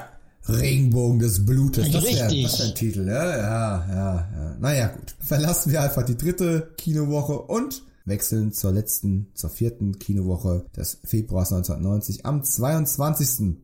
Tja, und da Teil 5 lief endlich an. Da, das Pizzagesicht kehrte wieder zurück. Das Design kehrte wieder zurück zu Teil 2. Die Geschichte setzte irgendwo da an, wo Teil 4 aufgehört hat. Die Rede ist von Nightmare on Elm Street 5. Das Trauma. Was auch immer dieser depperte deutsche Untertitel bedeuten soll. Im Original einfach A Nightmare on Elm Street The Dream Child. Und das ist tatsächlich auch der richtige und passende Titel, denn der neue Hook dieses Films ist ja, dass äh, Freddy durch die Träume eines ungeborenen Kindes in die Realität eindringen kann. Und das ist, ah, es ist ein Hintertürchen der Autoren. Da kann man jetzt ein Sternchen geben für kreatives Denken nach dem Motto, wie können wir den jetzt noch zurückbringen, nachdem wir ihn jetzt schon auf so viele Art und Weisen zurückgebracht und vernichtet haben. Wir brauchen mal was Neues. Aber da Freddy Krueger nun mal mit Teil 4 unendlich viel Kohle gemacht hat, nämlich allein in Amerika 49 Millionen, was bei den geringen Produktionskosten einfach Wahnsinn war, stand es natürlich überhaupt nicht zur Debatte. Teil 5 musste kommen. Stephen Hopkins, äh, der später unter anderem ziemlich viel 24 fürs Fernsehen inszeniert hat, war der Mann, der es dann machen durfte, unter sehr, sehr großem Zeitdruck. Viel wurde einfach dann ja improvisiert und angefangen vorzubereiten, obwohl das Drehbuch noch gar nicht final war. Robert England kehrte in seine Stammrolle zurück. Lisa Wilcox war der weibliche Gegenpart der aus Teil 4 übrig geblieben ist. Es gibt den Film auf DVD und Blu-ray. Es kommt danach nur noch ein Freddy Krueger Film mit einer Nummer, bevor es dann mit äh, Freddy's New Nightmare noch einen letzten Nachschlag gab. Aber es reichte hier schon nur noch bis Platz 70 der deutschen Kinocharts. 204.000 Besucher waren immerhin noch drin gewesen. Und ich weiß nicht, ich weiß nicht, ich weiß nicht. Es ist einfach nicht mein Lieblings-Nightmare-Film. Deiner? Ähm, ich sag mal so, äh, Nightmare 3 und 4 waren ja mehr so die Nightmares der MTV-Generation, also das wurde dann schon aufgepeppt, während 1 und 2 ja schon mehr noch Gruselfilm waren, würde ich jetzt mal sagen, oder Slasher, Gruselfilm, waren ja 3 und 4 eigentlich, ja eigentlich schon Comedy-Horror, kann man schon fast sagen, ne? mit Slasher-Einlagen. Und Ja. ja, und, und fünf ging dann eigentlich schon wieder mehr in die Düsternis zurück, also mehr Richtung zwei wieder, sage ich jetzt mal so, auch wenn die Hauptdarstellerin des vierten Teils immer noch dabei war. Ich finde, also ich mag ihn. Ich, ich finde, er hat irgendwie ganz coole Kulissen, hat ein paar nette Einzelszenen irgendwie, ist natürlich im allgemeinen Fan-Tenor irgendwie, glaube ich, nicht der beliebteste Film. Äh, aber ganz ehrlich, ich mag ihn. Ich finde, der hat was. Ich mag diesen, diesen, diese Düsternis, diesen Style, diese Kulissen in dem Film. Und ich fand auch das mit dem, auch das Poster fand ich ziemlich geil mit dem Kinderwagen damals. Oh ja, auch der Trailer Ja. war sehr, sehr stimmungsvoll mit diesem äh, Kinderwagen, den sie da auch Richtig. Szene gesetzt haben. Also ich mag den lieber als 6, weil Teil 6 war mir einfach wieder komplett überkandidelt. Da hat man gemerkt, oh, ja. scheiße, die wollten wahrscheinlich wieder Richtung 3 und 4 gehen, weil die ja so erfolgreich waren. Und Teil 5 war ja nicht mehr, hat immer noch Plus gemacht, aber hat ja deutlich weniger eingespielt als der Vorgänger. Und ich, da habe ich das Gefühl, äh, ungefähr die Hälfte, ne? Ja, genau. Und da habe ich einen Teil, da, das sechste war ja dann Freddys Finale und der war mir dann wieder viel zu ausgeflippt. Also auch noch, noch mal zehnmal ausgeflippter als drei und vier es waren. Mit, mit einem hüpfenden Ga- Ga- Gameboy äh, Irgendwie. Ah, und das war mir zu viel. Ich meine, der hat auch einen Unterhaltungswert irgendwo, aber den mag ich viel, viel weniger. Also da gucke ich mir lieber noch mal Teil 5 an. Ganz ehrlich. Ja, aber siehst du, das ist genau das Problem. Ja. Äh, Teil 5 hat das Problem, dass er so ein bisschen im luftleeren Raum dazwischen ist. Der ist nicht mehr so rockig und 80er cool wie Teil 3 und Teil 4. Er ist aber auch nicht wirklich ernsthaft, wie es dann später Teil 7 Ja, gewesen richtig. ist. Denn die besten Momente aus Teil 5 finden wir ja irgendwie in einer gewissen Art Reinkarnation in New Nightmare, dem siebten Film, wieder. Das Thema des Kindes, des eigenen Kindes, das potenziell bedrohlich oder ein Gateway für Freddy Krueger sein könnte, taucht da als Motiv wieder auf. Das Hänsel und Gretel Thema ist hier schon ganz dezent mit drin, ist in, in New Nightmare noch viel, viel präsenter. Auch mit das Beste an Nightmare on Elm Street 5 ist ja tatsächlich das Finale und diese, dieses abstrakte Bild mit den Treppen auch, wenn die aufeinander zukrabbeln. Richtig. Diese unendlichen und un, un, unmöglichen Treppen. Und das ist, ja teilweise auch in Teil 7 wieder aufgegriffen worden. Jetzt kann man natürlich sagen, Hopkins hat es zuerst gemacht. Ja. Aber insgesamt, es passt halt irgendwie nicht alles wirklich zusammen. Die eigentliche Haupthandlung mit den Freunden äh, von Lisa Wilcox Rolle als Alice, diese Charaktere gehen mir alle völlig am Bobbes vorbei. Die Kills waren, weder dieser Motorradkill noch der, der Fütterungskill waren besonders originell. Die waren handwerklich kompetent gemacht, aber die waren jetzt nicht, nicht wirklich gut. Wirklich gruselig oder spannend war der Film auch nicht. Und dieser Versuch noch künstlich Backstory für Freddy Krügers Mutter irgendwo mit einzubauen. Und so, so nach dem Motto, ja, Freddy Krüger ist das Produkt einer Vergewaltigung von Dutzenden von Wahnsinnigen. Ja, als ob du irgendwie Negativsperma irgendwie kulminieren könntest. Das funktioniert so nicht. äh, ein Spermium geht in eine Eizelle, Eizelle. Tut mir leid. Es ist also trotzdem nur maximal ein Irrer gewesen. Und ja, und diese Mutter dann am Ende noch als, als eine Art Schutzengel noch mit einzubauen, ging mir irgendwie zu sehr in eine zu spirituelle Richtung, die da nicht so ganz reingepasst hat. Und ich weiß, das sage ich über einen Film, wo es darum geht, dass der Typ im Traum die Leute umbringt. Ich weiß, ich weiß. Wir sollten jetzt nicht zu sehr mit Logik argumentieren. Aber irgendwie Du hast es eigentlich gerade schon perfekt gesagt und hätten wir eigentlich schon aufhören können an der Stelle. Er hat gute Einzelmomente. Ja. Das hat er definitiv. Auch den Anfang, wenn sie dann nackt durch diese Katakomben läuft und dann quasi den Platz von, äh, von Freddys Mutter einnimmt und dann auf einmal von diesen ganzen Wahnsinnigen umgeben ist, inklusive Robert England ohne Make-up. Das war toll gemacht, das war schön. Also gerade auch die Traumsequenzen, also ja. beziehungsweise wenn sie im Reich des, des Freddys ist, ich finde, das sind mit die stärksten Szenen der ganzen Reihe eigentlich. Also die Szenen in Freddys äh, sozusagen, Freddy Chinese Welt spielen, finde ich. Die, ja, die sind, wirklich sehr gut. gut. gemacht, ja. Die sind schon gut. Aber was, was nutzt das unterm Strich, wenn halt die Gegenwartshaupthandlung, wenn die A-Handlung ja, nicht wirklich funktioniert, das ne? Das ist so ein bisschen problematisch.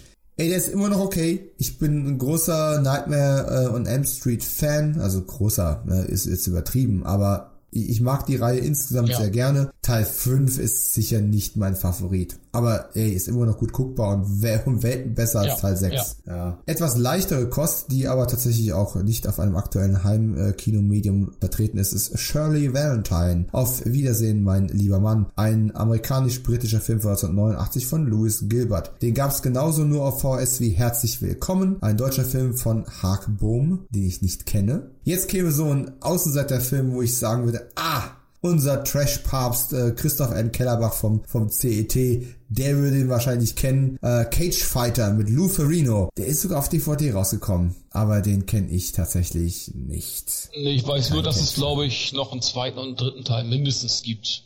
Ja. Ach du Schande. Meine ich. Äh, ja, ich, ich glaub's dir, aber es ist so, mm. Ein Film, den ich tatsächlich schon eine Weile in der vernünftigen Edition gesucht habe, aber noch nicht gefunden habe, ist Die Schattenmacher. Auch kein Film, der jetzt wirklich eine fröhliche Zeit irgendwo äh, porträtiert. Es ist ein Drama 1942 angesiedelt, rund um das Manhattan Project. Aber die Besetzung ist einfach, ah, ist exquisit, ja. Paul Newman, John Cusack, John C. McGinley, ja, Dr. Cox aus äh, Scrubs, ne? Natasha Richardson, die wir schon erwähnt hatten, Laura Dern, die Junge, Bonnie Bedelia, die Ehefrau von John McClane aus der Stirb langsam Filmreihe, Dwight Schultz, ja, Murdoch vom A-Team. Die sind da alle mit drin und es gibt nur eine ganz, ganz alte, schrumpelige, Bonusmaterial befreite DVD. Wenn man Glück hat, kriegt sie noch irgendwo. Echt schade. Aber was soll's. Den Abschluss und letzten Film aus dem Februar 1990 macht ein Titel, der momentan auf dem Heimkinomarkt auch relativ stiefmütterlich vertreten ist. Aber wir wissen zum Zeitpunkt der Aufnahme bereits durch Social Media Ankündigung, dass Koch Media den Film in einer würdigen neuen Edition herausbringen wird. Auf Blu-ray natürlich. Die Rede ist von Walter Hills leider auch ziemlich geflopptem Film Johnny Handsome, der schöne Johnny, mit Mickey Rourke, Lance Henriksen, Alan Barkin, wir haben ja versprochen, sie kommt nochmal wieder, Morgan Freeman, noch nie von ihm gehört, und Forrest Whitaker. Bisher gibt's den Film in mehreren DVD-Auflagen, wie gesagt, die Blu-ray. Ja, wird hoffentlich mal 2020 noch rauskommen, spätestens 2021. Und in Amerika hat er gerade mal mickrige 7 Millionen eingespielt. Und in Deutschland reichte es gerade noch so für einen Chartplatz irgendwo so bei der 75, 76. Das ist ja quasi nix. Und ich weiß, du hast den auch schon lange nicht mehr gesehen, aber du hast den im Kino oder im Fernsehen gesehen? Ich habe den damals auf DVD, äh, auf Videokassette geguckt.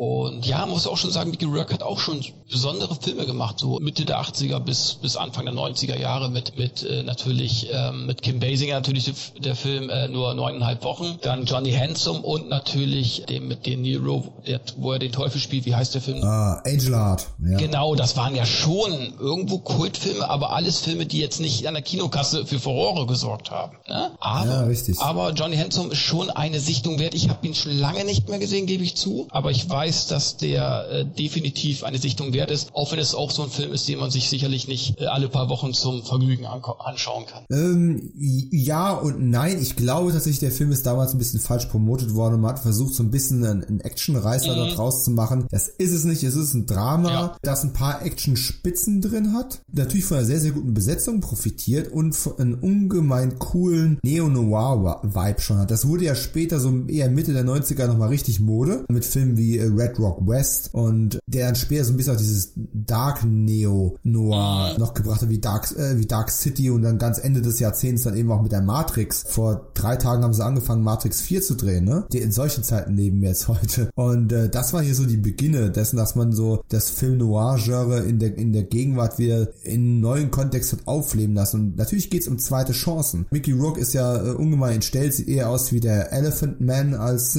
als wie der attraktive Hauptdarsteller von Angel Heart. Und der bekommt dann halt eine zweite Chance, ein neues Gesicht und man versucht ihn zu resozialisieren, aber manche Leute glauben nicht an zweite Chancen, manche Leute glauben nicht, dass sich schlechte Charaktere ändern können, wobei er nie wirklich schlecht war. Er war halt einfach nur äußerlich nicht ansprechend und äh, demzufolge hat man halt auf den kleinen Gangster auch alles Übel der Welt projiziert. Ja, und auch für ihn selbst stellt sich dann irgendwann die Frage, wenn die ganze Welt dich für einen Verbrecher hält, selbst mit einem neuen Gesicht dein neues Leben nicht wirklich so richtig perfekt ist, vielleicht bist du dann gar nicht so gut, wie du selbst dir das einreden möchtest. Vielleicht macht es dann Sinn, einfach die Erwartungen der Leute zu erfüllen. Kannst du überhaupt Liebe finden oder verliebt sich die Frau dann nur in dein neues Gesicht, aber gar nicht in den, der du eigentlich bist? Und warum zur Hölle spielt Lance Henriksen mal wieder so ein richtiges Arschloch?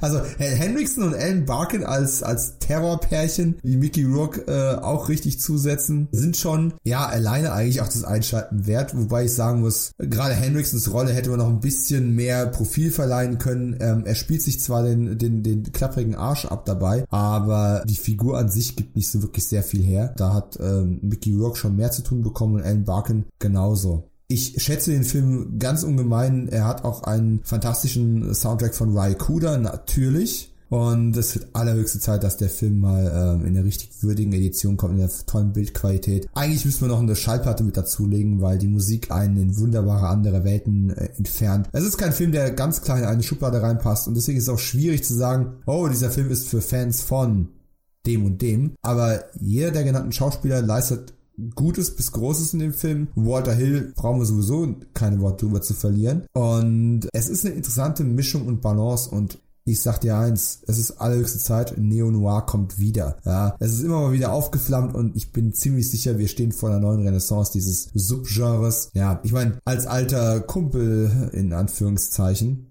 von Lance Henriksen freue ich mich natürlich immer wieder, wenn auch der mal irgendwo prominent zu sehen ist. Und mal schauen. Ich habe Kochfilms auch vorgeschlagen, schon noch ein Interview von mir mit Henriksen mit draufzunehmen auf die Disc, wo er zwar nicht spezifisch über Johnny Handsome, aber auch seine Karriere zu dieser Zeit äh, viel spricht. Und ich bin mal gespannt. In jedem Fall, in mein Regal wandert das Ding sowieso. W wann soll der rauskommen? Der wurde letztes Jahr angekündigt und ich vermute, also es gibt noch kein verbindliches VÖ-Datum, aber ich vermute, der wird 2020 noch kommen. Ah, okay. Wäre ja auch äh, schön und nicht ganz unsinnig, wäre ja auch dann zum 30. Mhm. Jubiläum, zumindest in Deutschland, in Amerika ist er ja schon ein Jahr früher draußen gewesen. Das ist so einer, wo ich sage, den müsste man einfach mal wieder mehr ins Licht der Öffentlichkeit ähm, rücken, weil es ein echt guter Film ist, der einfach ein bisschen untergegangen ist. Ja, auf jeden Fall. Also ich würde mir den auch nochmal definitiv reinziehen, beziehungsweise ich würde mir den auch kaufen. So, Koch Media. Zwei Käufer ja. schon sicher. also, nachdem ich natürlich eher die Cage Fighter Reihe mir zugelegt habe, natürlich erst. oh. Ja, das, das wäre jetzt wieder so ein Double Feature, das ich nicht empfehlen würde. Lou Ferrino in der, in der Cage Fighter und Mickey Rocket Johnny Hanson. Ai, ai, ai, ai, ai, ai, ai. Tja, damit sind wir durch die wöchentlichen Charts auch schon durch. Werfen noch einen kurzen Blick in die äh, Monatscharts vom Februar 1990. Da sind dann natürlich auch die ganzen Überbleibsel noch drin, die einen richtig langen Atem bewahrt haben. Also Zurück in die Zukunft 2 ist immer noch in den Charts. Auf Platz 10, der hat sich ja noch von 1989 da reingerettet. Leviathan hat es tatsächlich auf die 9 geschafft. Und der in Folge 1 besprochene Family Business ist auf Platz 8 gelandet. Das war ja dieser Sean Connery, Matthew Broderick Film. Matthew Broderick. Ich hab's Florian gesagt. Ich werde nie ein Fan von dem. Äh, war ich noch nie, also ja. Das ist für mich so ein, so ein, so ein, wie soll ich sagen, 0815. Ja, das ist, ich will ihn ja auch nichts Böses, aber es ist für mich so ein, so ein Austauschtyp irgendwie. Keine Ahnung. Das ist der langweilige Stiefbruder ja. von John Cusack. Genau. so, nach dem Motto, ey, wir wollen John Cusack haben. Oh, kriegen wir nicht? Ah, wer ist denn irgendwie vom Typ so ähnlich, nur ein bisschen langweiliger? Oh, Matthew Broderick. Rufen wir den nochmal an. Also der, Hat er Zeit? Den einzigen Film, den ich mit Matthew, Moder, äh, Matthew Moder, Broderick mag, also richtig mag, ist War Games, aber es liegt jetzt nicht unbedingt an Matthew. Ja, ich habe auch irgendwo einen Film, ah, wie heißt der denn? The Last Shot heißt der, glaube ich, über eine Filmproduktion mit, mit Alec Baldwin und, und allen möglichen Stars. Äh, die war ganz okay und da spielt er auch, glaube ich, den Regisseur. Ja, das war ganz okay. Also der stört ja auch Nein, nicht. Nein, der stört aber nicht, aber er, aber er ist keiner, der dich ins Kino zieht, ne? Da würde ich jetzt, äh, ja, der ist dabei, ist schön, ja, toll. Ja, genau. so, Platz 7, Harry und Sally. Liebling, ich habe die Kinder geschrumpft, ist immer noch in den Charts. Der ist auch von 1989 noch mit reinge, reingerutscht. Ist immer noch auf Platz 6, ne? Florians heißgeliebter Lock-up Überleben ist alles auf Platz 5. Das wäre jetzt deine Gelegenheit zu sagen, dass du Lock-up liebst oder hast. Ja, den liebe ich natürlich. Echt? Ja, schon. Das ist für mich, hat natürlich auch seine dramaturgischen Schwächen, aber er hat auch viele geile Einzelszenen und auch Stallone finde ich auch in Topform, auch schauspielerisch. Also ich mag den Film, auch wenn man inhaltlich so ein paar Fragezeichen hat, finde ich. Äh, aber insgesamt hat er einfach auch sehr viel geile Szenen. Ich sage nur das Footballspiel äh, und so weiter, das ist schon ziemlich geil. Da müssten wir jetzt eigentlich sagen, ne, nach der Logik müssten, müssten ja Lock-Up und Nightmare 5 irgendwie gut zusammenpassen. Genau. Hat ja auch gute Einzelszenen gehabt. so, Ghostbusters 2 war auf Platz 4 der Monatscharts, Sea of Love auf Platz 3, der Club der Toten Dichter auf Platz 2 und auf Platz 1, direkt äh, am Anfang des Monats gestartet, am Ende des Monats auf Platz 1 der Charts, Scott und Hooch. Ja, ganz verdient. Also äh, es ist einfach... Ja. Ah, ich glaube, ich renne jetzt doch los und kaufe mir die verdammte DVD, bevor die Blu-ray irgendwann kommt. Wahrscheinlich, wenn ich die DVD jetzt kaufe, kommt die Blu-ray-Ankündigung. Wahrscheinlich. Das habe ich damals mit Invasion USA gehabt. Da habe ich mir die scheiß Videokassette für 60 Mark oder, oder Euro gekauft.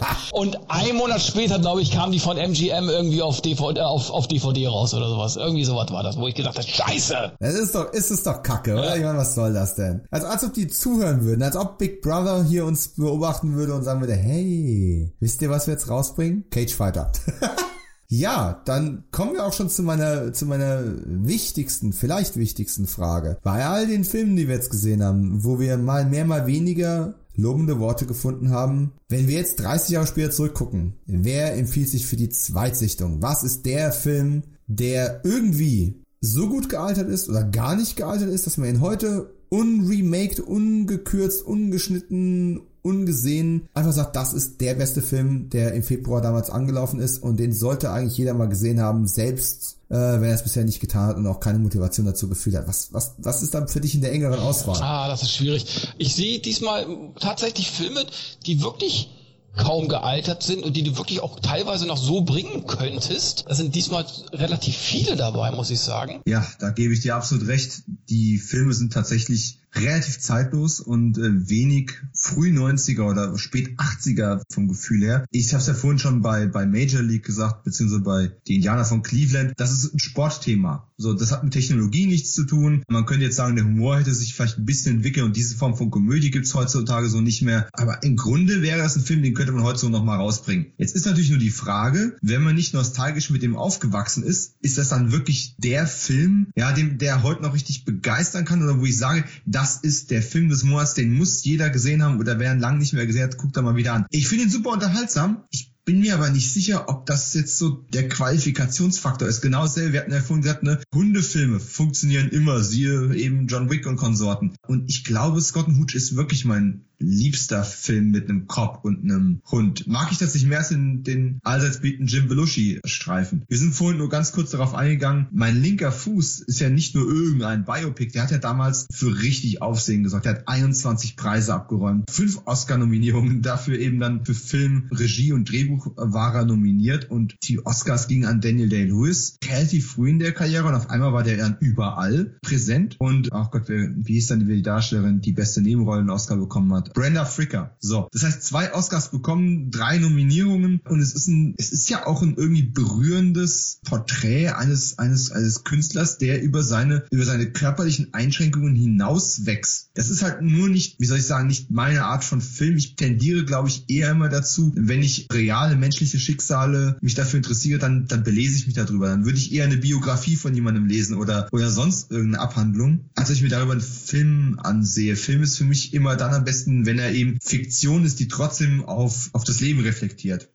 und nicht eine dramatisierte Version der Realität irgendwo darstellt. Leviathan, ich meine, H.P. Lovecraft kommt wieder richtig in Mode momentan. Es sind unglaublich viele H.P. Lovecraft-Produktionen gerade am Laufen, in der Entstehung. Es wird eine ganze Serie drüber geben. Hier Richard Stanley ist nach, nach über zwei Dekaden wieder in die Regie zurückgekehrt mit Die Farbe aus dem All, The Color Out of Space, was ja auch Lovecraft-Verfilmung ist. Und angeblich macht er noch zwei weitere. Und ich finde, bei Leviathan sieht man auch Einflüsse von Lovecraft. Diese, gerade diese Marine Marine, also diese, diese Seeungeheuer-Geschichte mit Tentakeln und, und, und Körperverformung und diese Ausgeliefertheit der Menschen ein Stück weit gegen, gegen äußere Einflüsse. Es hat schon was Lovecraft-eskes, wenn es auch nicht ganz da ist. Trotzdem, trotzdem hängt er halt schon sehr in seiner Zeit fest. Also es, es, du merkst, es fällt mir schon schwer zu sagen, was ist die, die absolute Empfehlung, die man halt unbedingt sehen muss, wenn man, wenn man keinen der Filme, die wir heute angesprochen haben, jemals gesehen hat und nur einen davon gucken soll? Ist es dann wirklich die Indianer von Cleveland oder Scott Hooch? Tja, das ist eine gute Frage.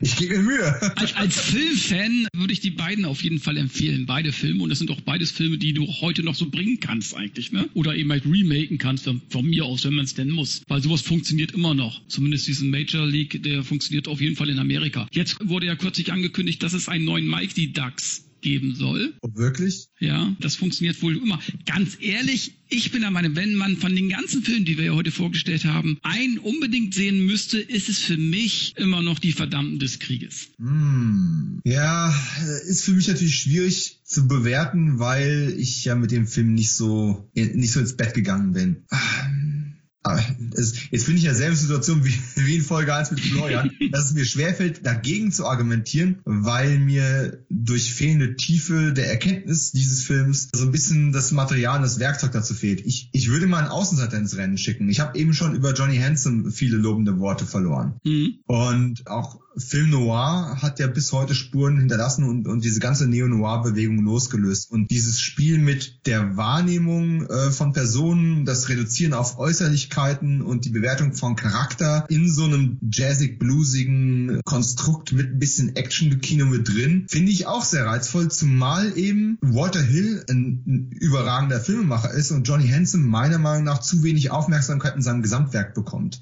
und äh, ich guten Gewissens äh, Johnny Handsome jedem ans Herz legen würde. Wie gesagt, vor allem, wenn wir jetzt demnächst eine neue Blu-ray-Auflage in, in, Deutschland bekommen, die es einfacher macht, den Film in seiner ganzen Pracht zu genießen. Außerdem würde ich mal unterstellen, dass obwohl der schwermütige oder melancholische Züge hat, er im Zweifelsfall wahrscheinlich unterhaltsamer ist als die Verdammten des Krieges. Oh. Also ich finde die Verdammten des Krieges, auch wenn der so ein schweres Hauptthema hat, relativ unterhaltsam, trotz allem. Aber Johnny Handsome würde ich mich auch darauf einigen wollen, weil das auch eine Art Film ist, die es ja auch immer noch immer seltener gibt, finde ich. Wann kriegt man sowas noch zu sehen? Film Noir, finde ich, gibt es recht selten im Kino und ist aber trotzdem, wenn es denn das gibt, ist es immer schön anzusehen. Ja, das ist richtig. Ich meine, es ist jetzt fies, Walter Hill gegen Brian De Palma ja. auszuspielen. Da, da, haben wir jetzt Giganten in den Ring gestellt. Den einen relativ großen, aufwendigen Film, der auch heute noch einen guten Ruf genießt, und die Verdammten des Krieges nämlich. Also abseits dessen, dass er halt damals bei den Kritikern wegen Michael J. Fox Casting nicht ankam. Und Johnny Hansen ist ja ein Film, der halt wirklich relativ untergegangen ist. Und äh, wir haben ja kürzlich drüber gesprochen, Blade Runner 2049 ist ja letzten Endes auch eine Art Film noir, der halt einfach nur mit einem überragend großen Budget und einer Zukunftswelt umgesetzt worden ist. Und ich, ich finde Neo Noir ein sehr, sehr interessantes Subgenre, das eben auch eine Reflexion, äh, eine Reflexionsfläche bietet, die du nicht in jedem Genre hast, außerhalb der Science Fiction. Und äh, hier wird es eben zu einem überschaubaren Budget umgesetzt, wobei natürlich ja das, das, das Thema und die Inhalte in die Verdammten des Krieges mit Sicherheit wichtiger wären, weil auch wenn dieser Kriegskonflikt schon jetzt sehr, sehr lange zurückliegt und ja wirklich niedergeschriebene Geschichte ist als, als aktuelles Tagesgeschehen, sind natürlich Kriegsverbrechen per se äh, ein Thema, was nie ganz verschwinden wird und was bei jedem neuen kriegerischen Konflikt auf der Welt wieder in irgendeiner Art und Weise eine Rolle spielen wird, ob das in den Medien breitgetreten wird oder nicht. Aber hey, der Raikuda-Score das Schauspielensemble. Also ich würde sagen, von den, von den beiden Filmen Entscheidungs für die Indianer von Cleveland.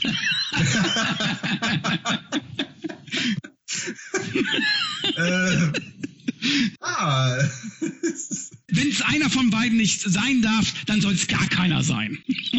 also ich habe ich, auf, auf äh, Twitter vor allem mache ich ja gerne so so Umfragen ne, und stelle dann die jeweiligen Wochenstarts, die so damals gelaufen sind, zur Umfrage, ne, um mal zu gucken, was so die die Hörer und die Fans so dazu zu sagen haben. Und ja, die Jana von Cleveland haben überraschenderweise in dem in der Startwoche 8. Februar haben die sehr sehr gut auf Twitter abgeschnitten. Ja. Also der Film hat immer noch sehr sehr viel Liebe, hat natürlich auch auch ein Megacast. Auf der anderen Seite muss ich halt sagen, dass ich möchte jetzt keine Comedian-Fans beleidigen, es ist halt doch irgendwie nur eine Komödie. Ja, ja, klar. Nicht, wenn ich vorhin gesagt habe, Johnny Handsome ist vielleicht unterhaltsamer als die Verdammten des Krieges, hat er natürlich trotzdem auch noch eine andere ernsthafte Ebene, mit der man sich beschäftigen kann und ist eben nicht nur ein Actionfilm, was vielleicht auch sein Fluch damals gewesen ist, weswegen er eben nicht so gut wegkam. Ich glaube, ein, ein Walter Hill Actionfilm hätte damals ja mehr Geld auf den Tisch gebracht. Ene Mene Miste, mal eine Münze ja, werf eine Münze.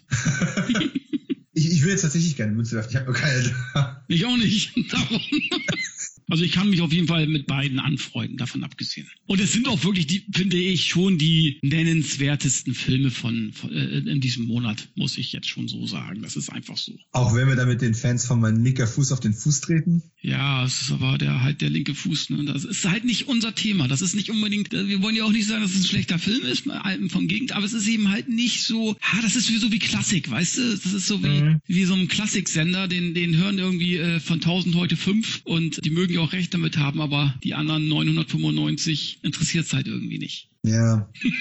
ja. Ich meine, Komödie geht immer, deswegen sind ja auch die Indianer von Cleveland und Scott Hooch immer wieder erwähnt worden. Weißt du was? Wenn, wenn du keine Gegenargumente an der Stelle hast, würde ich sagen, einigen wir uns auf Johnny Hansen einfach nur aufgrund der Vorfreude auf die kommende Blu-ray und mhm. weil es ein Film ist, der tatsächlich auch wiederentdeckt werden kann in einer angemessenen Form, ohne jetzt Brian De Palmas äh, Verdammten des Krieges eine Abfuhr zu erteilen. Ich werde mir den definitiv auch nochmal wieder zulegen und in, in Gänze zu Gemüte führen, um hoffentlich dann das darin zu sehen, was du darin gesehen hast. Würde aber ansonsten alle da, darum bitten und, und, und äh, ermutigen zu sagen, hey Johnny Handsome, setzt den mal auf eure Watchlist und behaltet den im Auge, weil alle anderen Waterhill-Filme habt ihr doch schon tausendmal gesehen, warum nicht den hier? Ja, dann lass uns doch den Johnny Hanson nehmen. Ist auch für mich dann auch mal wieder eine Möglichkeit, den nochmal wieder aufzufrischen. Ist ja auch schon ein bisschen länger her, wo ich den gesehen habe. So, Spielsatz Sieg, wie man jetzt im Sportfilm wieder sagen würde.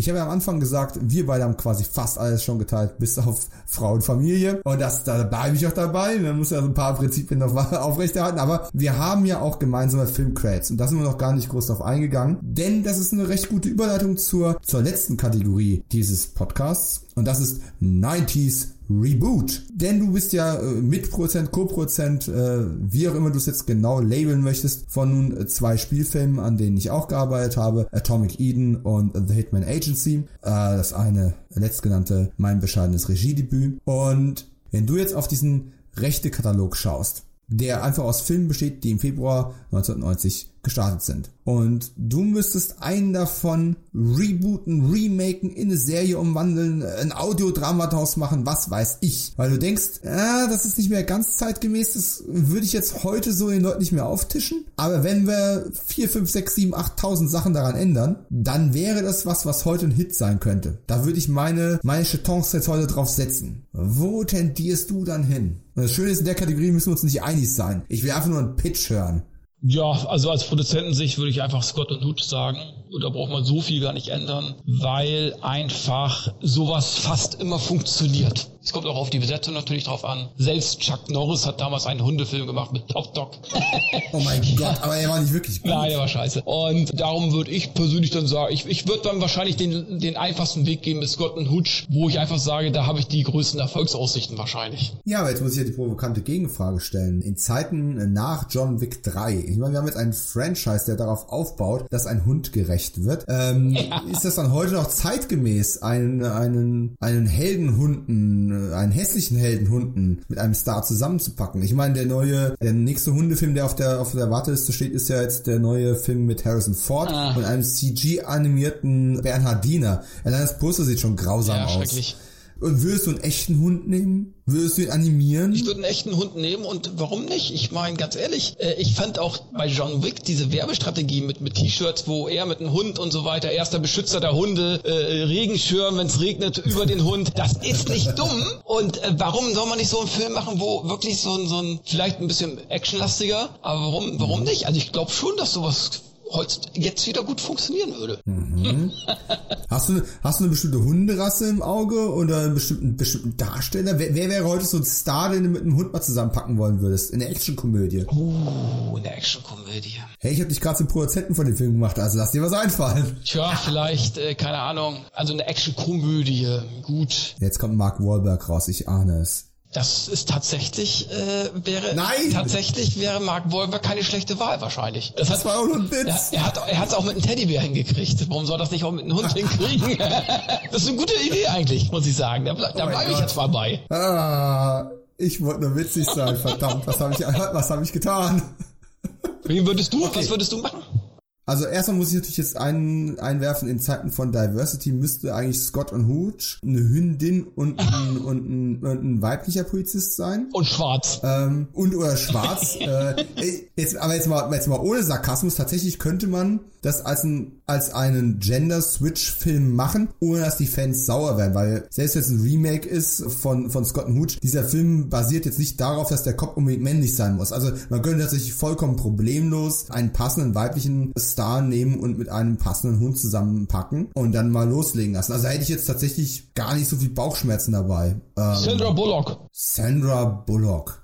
Ja, von der hat man auch noch Und nichts die hat dann ne? einen Bulldog als Hund. Oh mein Gott. ja, aber ganz ehrlich, der könnte ich mir das auch gut vorstellen. Bullocks Bulldog, das, das gibt eine Reality-Serie. Bullocks Bulldog, oh mein Gott. Oh Jesus Christus. Ähm, ja, ja, ich, ich find's ja toll, dass jetzt ähm, Star Trek zurückgekommen ist mit Star Trek Picard und dass Patrick Stewart darauf bestanden hat, einen als Kampfhund verschriebene Rasse quasi als sein Haustier mit einzubringen, um einfach auch von diesen ganzen Vorurteilen der Leute gegenüber manchen Hunderassen wegzukommen. Das finde ich auch so ein Aspekt, den man hier bei der Besetzung des Hundes noch mit einfließen lassen können würde, Täte Tüte. Aber was würde ich machen? Hm, ich möchte ja nicht dasselbe nehmen. Meine Tendenz geht tatsächlich so ein Stück weit in die Richtung, was Spannendes mit Leviathan zu machen. Weil, so sehr ich mich auch darüber beschwert habe, dass äh, Leviathan im Grunde nur selbst schon ein Derivat aus verschiedenen anderen Filmen gewesen ist, muss ich sagen, grundsätzlich ist das Szenario ja gar nicht so übel. Und auch das Setting ist nicht übel. Und du hast ein, du hast ein überschaubares Ensemble, heißt, du kannst die die Kosten beim Personal sehr in Grenzen halten. Du kannst mit modernen äh, Trickeffekten sehr viel machen, ohne dass du wirklich unter Wasser großartig filmen musst. Wenn du ein richtig gutes Set hast, und ich gehe jetzt hier schon wieder in die Richtung Serie, äh, wie ich es beim letzten, beim letzten Podcast auch gemacht habe, einfach weil du dann tatsächlich mehr aus der Paranoia rausholen kannst und mehr aus den Charakteren rausholen kannst und du kannst die Spannung länger aufrecht, äh, aufbauen und aufrechterhalten. Man müsste ein paar Parameter noch ändern und die Story ein bisschen äh, mehr Mythologie noch unterfüttern. Natürlich würde es permanent noch einen, einen B-Plot geben, der an Land spielt mit der Corporation, die dieses Virus, äh, in, äh, Virus, dieses Mutagen entwickelt hat und äh, versucht kommerziell auszuschlachten, dass du so parallele Handlungsebenen hast, die sich gegenseitig immer mal wieder ablösen oder sei es mal eine Folge, die nur im Land ist und eine Folge, die nur unter Wasser ist. Und ich glaube, du kannst damit überschaubaren Kosten und guten Practical Effects einen schönen Paranoia, par schöne Paranoia-Serie draus machen. Und letzten Endes, so oft Unterwasserfilme auch schon gefloppt sind, wie viele Unterwasserserien sind schon gefloppt? Das wäre auf jeden Fall mal ein neues Terrain, in dem man baden gehen kann. Oder in dem man halt tatsächlich mal zeigt, was man mit dem, mit dem Subgenre alles so anfangen kann. Also bin ich dafür, eine Neuauflage von Leviathan zu machen. Und am besten bringen wir Peter Weller auf der Gegenseite zurück. Das ist ja sowas, was äh, immer wieder gerne gemacht wird. Und das könnte ich mir spannend vorstellen. Wobei natürlich Mac Foster schon unschlagbar bösartig war in dem Film damals. Ich stre ihr streich das Peter Weller. Vergiss mal Peter Weller. Ich will ihn dauernd besetzen, weil ich, weil ich den total cool finde. Aber Mac Foster, hol mir Mac Foster zurück.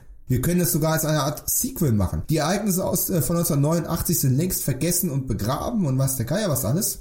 Und dieselbe Corporation macht denselben Mist nochmal. Wir machen also eine Art quasi Remake, aber gleichzeitig ist der Film Kanon und machen das als Miniserie. Ach, überle überlebt sie bei Leviathan? Ich wusste es gar nicht mehr genau. Achso, Ähm, ja, sie überlebt. sie überlebt. Ja, aber gut, würde ja Sinn machen. Ja, es gibt zwar ein sehr, sehr befriedigendes Ende in dem Film, das auch so ein bisschen Anti-Corporation ist, Aber sie überlebt. Ah. Und wenn du eine Gelegenheit hast, Mac Foster zu besetzen und diese unwirklichen Augen aus einer anderen Welt in dich hineinstarren zu lassen. Ey, das kann nicht nur Rob Zombie, das können wir doch auch. Ja. Also, Leviathan, die Serie startet äh, 2022 auf einem noch nicht näher genannten Streaming-Portal. Warum nicht? Ich würde es mir angucken. So, habe ich schon meinen ersten Zuschauer. Fantastisch. Ich freue mich natürlich wie immer von all unseren Hörern zu hören, welche Filme habt ihr gesehen, welche Kinogeschichten und Kinoerlebnisse könnt ihr mit den äh, heute genannten Titeln verbinden, verknüpfen. Würdet ihr eine Leviathan-Serie schauen? Oder was haltet ihr von äh, Kevins Reboot von Scott und Hooch? Und immer dran denken, das ist nicht ein Zimmer. Das ist meine Lieblingssequenz, wenn ich mit dem Hund durch das ganze Haus durchrennt. äh, einfach toll. Das werde ich mit meinem Kind irgendwann auch machen. Ne? Wenn er jetzt anfängt, hier äh, mehr Schränke auseinanderzunehmen, mehr Schubladen auszuleeren und dann packe ich den auch am, am, am Kragen und trage das ganze Haus und sag, Hä? das ist die Küche. Und das ist nicht dein Zimmer. dann kommt so, mach ich so ein Kellerloch auf, das, das ist dein Zimmer. Nein, das mache ich natürlich nicht, bevor jetzt die Elternverbände gleich wieder aufspringen und ei, ei, ei, ei, ei. Nein, das war ein Witz, ein Gag, das darf man auch heutzutage noch machen. Ja, Kevin, ich freue mich sehr, dass du dir Zeit genommen hast. Ja, ich- an diesem lauschigen Sonntagmorgen. Auf jeden Fall hat mir riesig Spaß gemacht.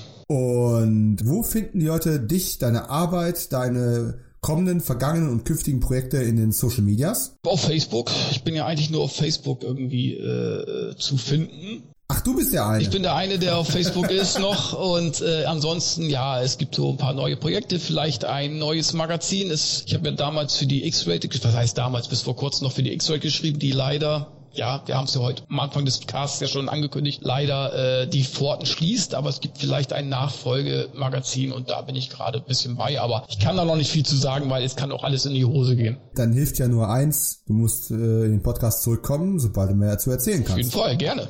Und diesen Podcast findet man unter Kino 90 Podcast. Das ist äh, Kino, die Ziffer 90 und Podcast auf allen Social Media Kanälen, auf äh, Twitter, auf äh, Instagram und auch auf Facebook. Ich freue mich, fürs, äh, dass ihr zugehört habt. Ich freue mich aufs nächste Mal, wenn wir euch für den März 1990 willkommen heißen. Oh, da gibt's ein paar Filme, über die ich euch was erzählen kann. Meine Güte. Aber dazu das nächste Mal mehr. Hinterlasst gerne ein Abonnement auf diesem Feed, ein Like, eine positive Review. Nur Mund-zu-Mund-Propaganda macht diesen Podcast, naja, zu einem Podcast, den Leute auch hören. sonst, so, sonst geht er irgendwo in dem akustischen Rauschen, das momentan überall zugegen ist, unter. Und das wollen wir ja nicht. Also, schaut euch mal einen Film an und für all unsere Fans aus dem Roland Emmerich Terrain Adele.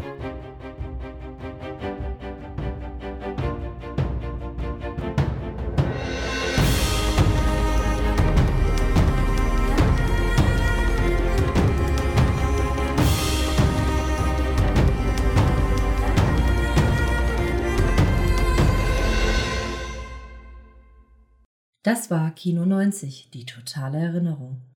Moderiert und produziert von Dominik Stark, Tonmischung und Schnitt von Jens Nier, Musik von Marvin Hartmann, Designs und Grafik von Tobias Spüro und Sam Freisler.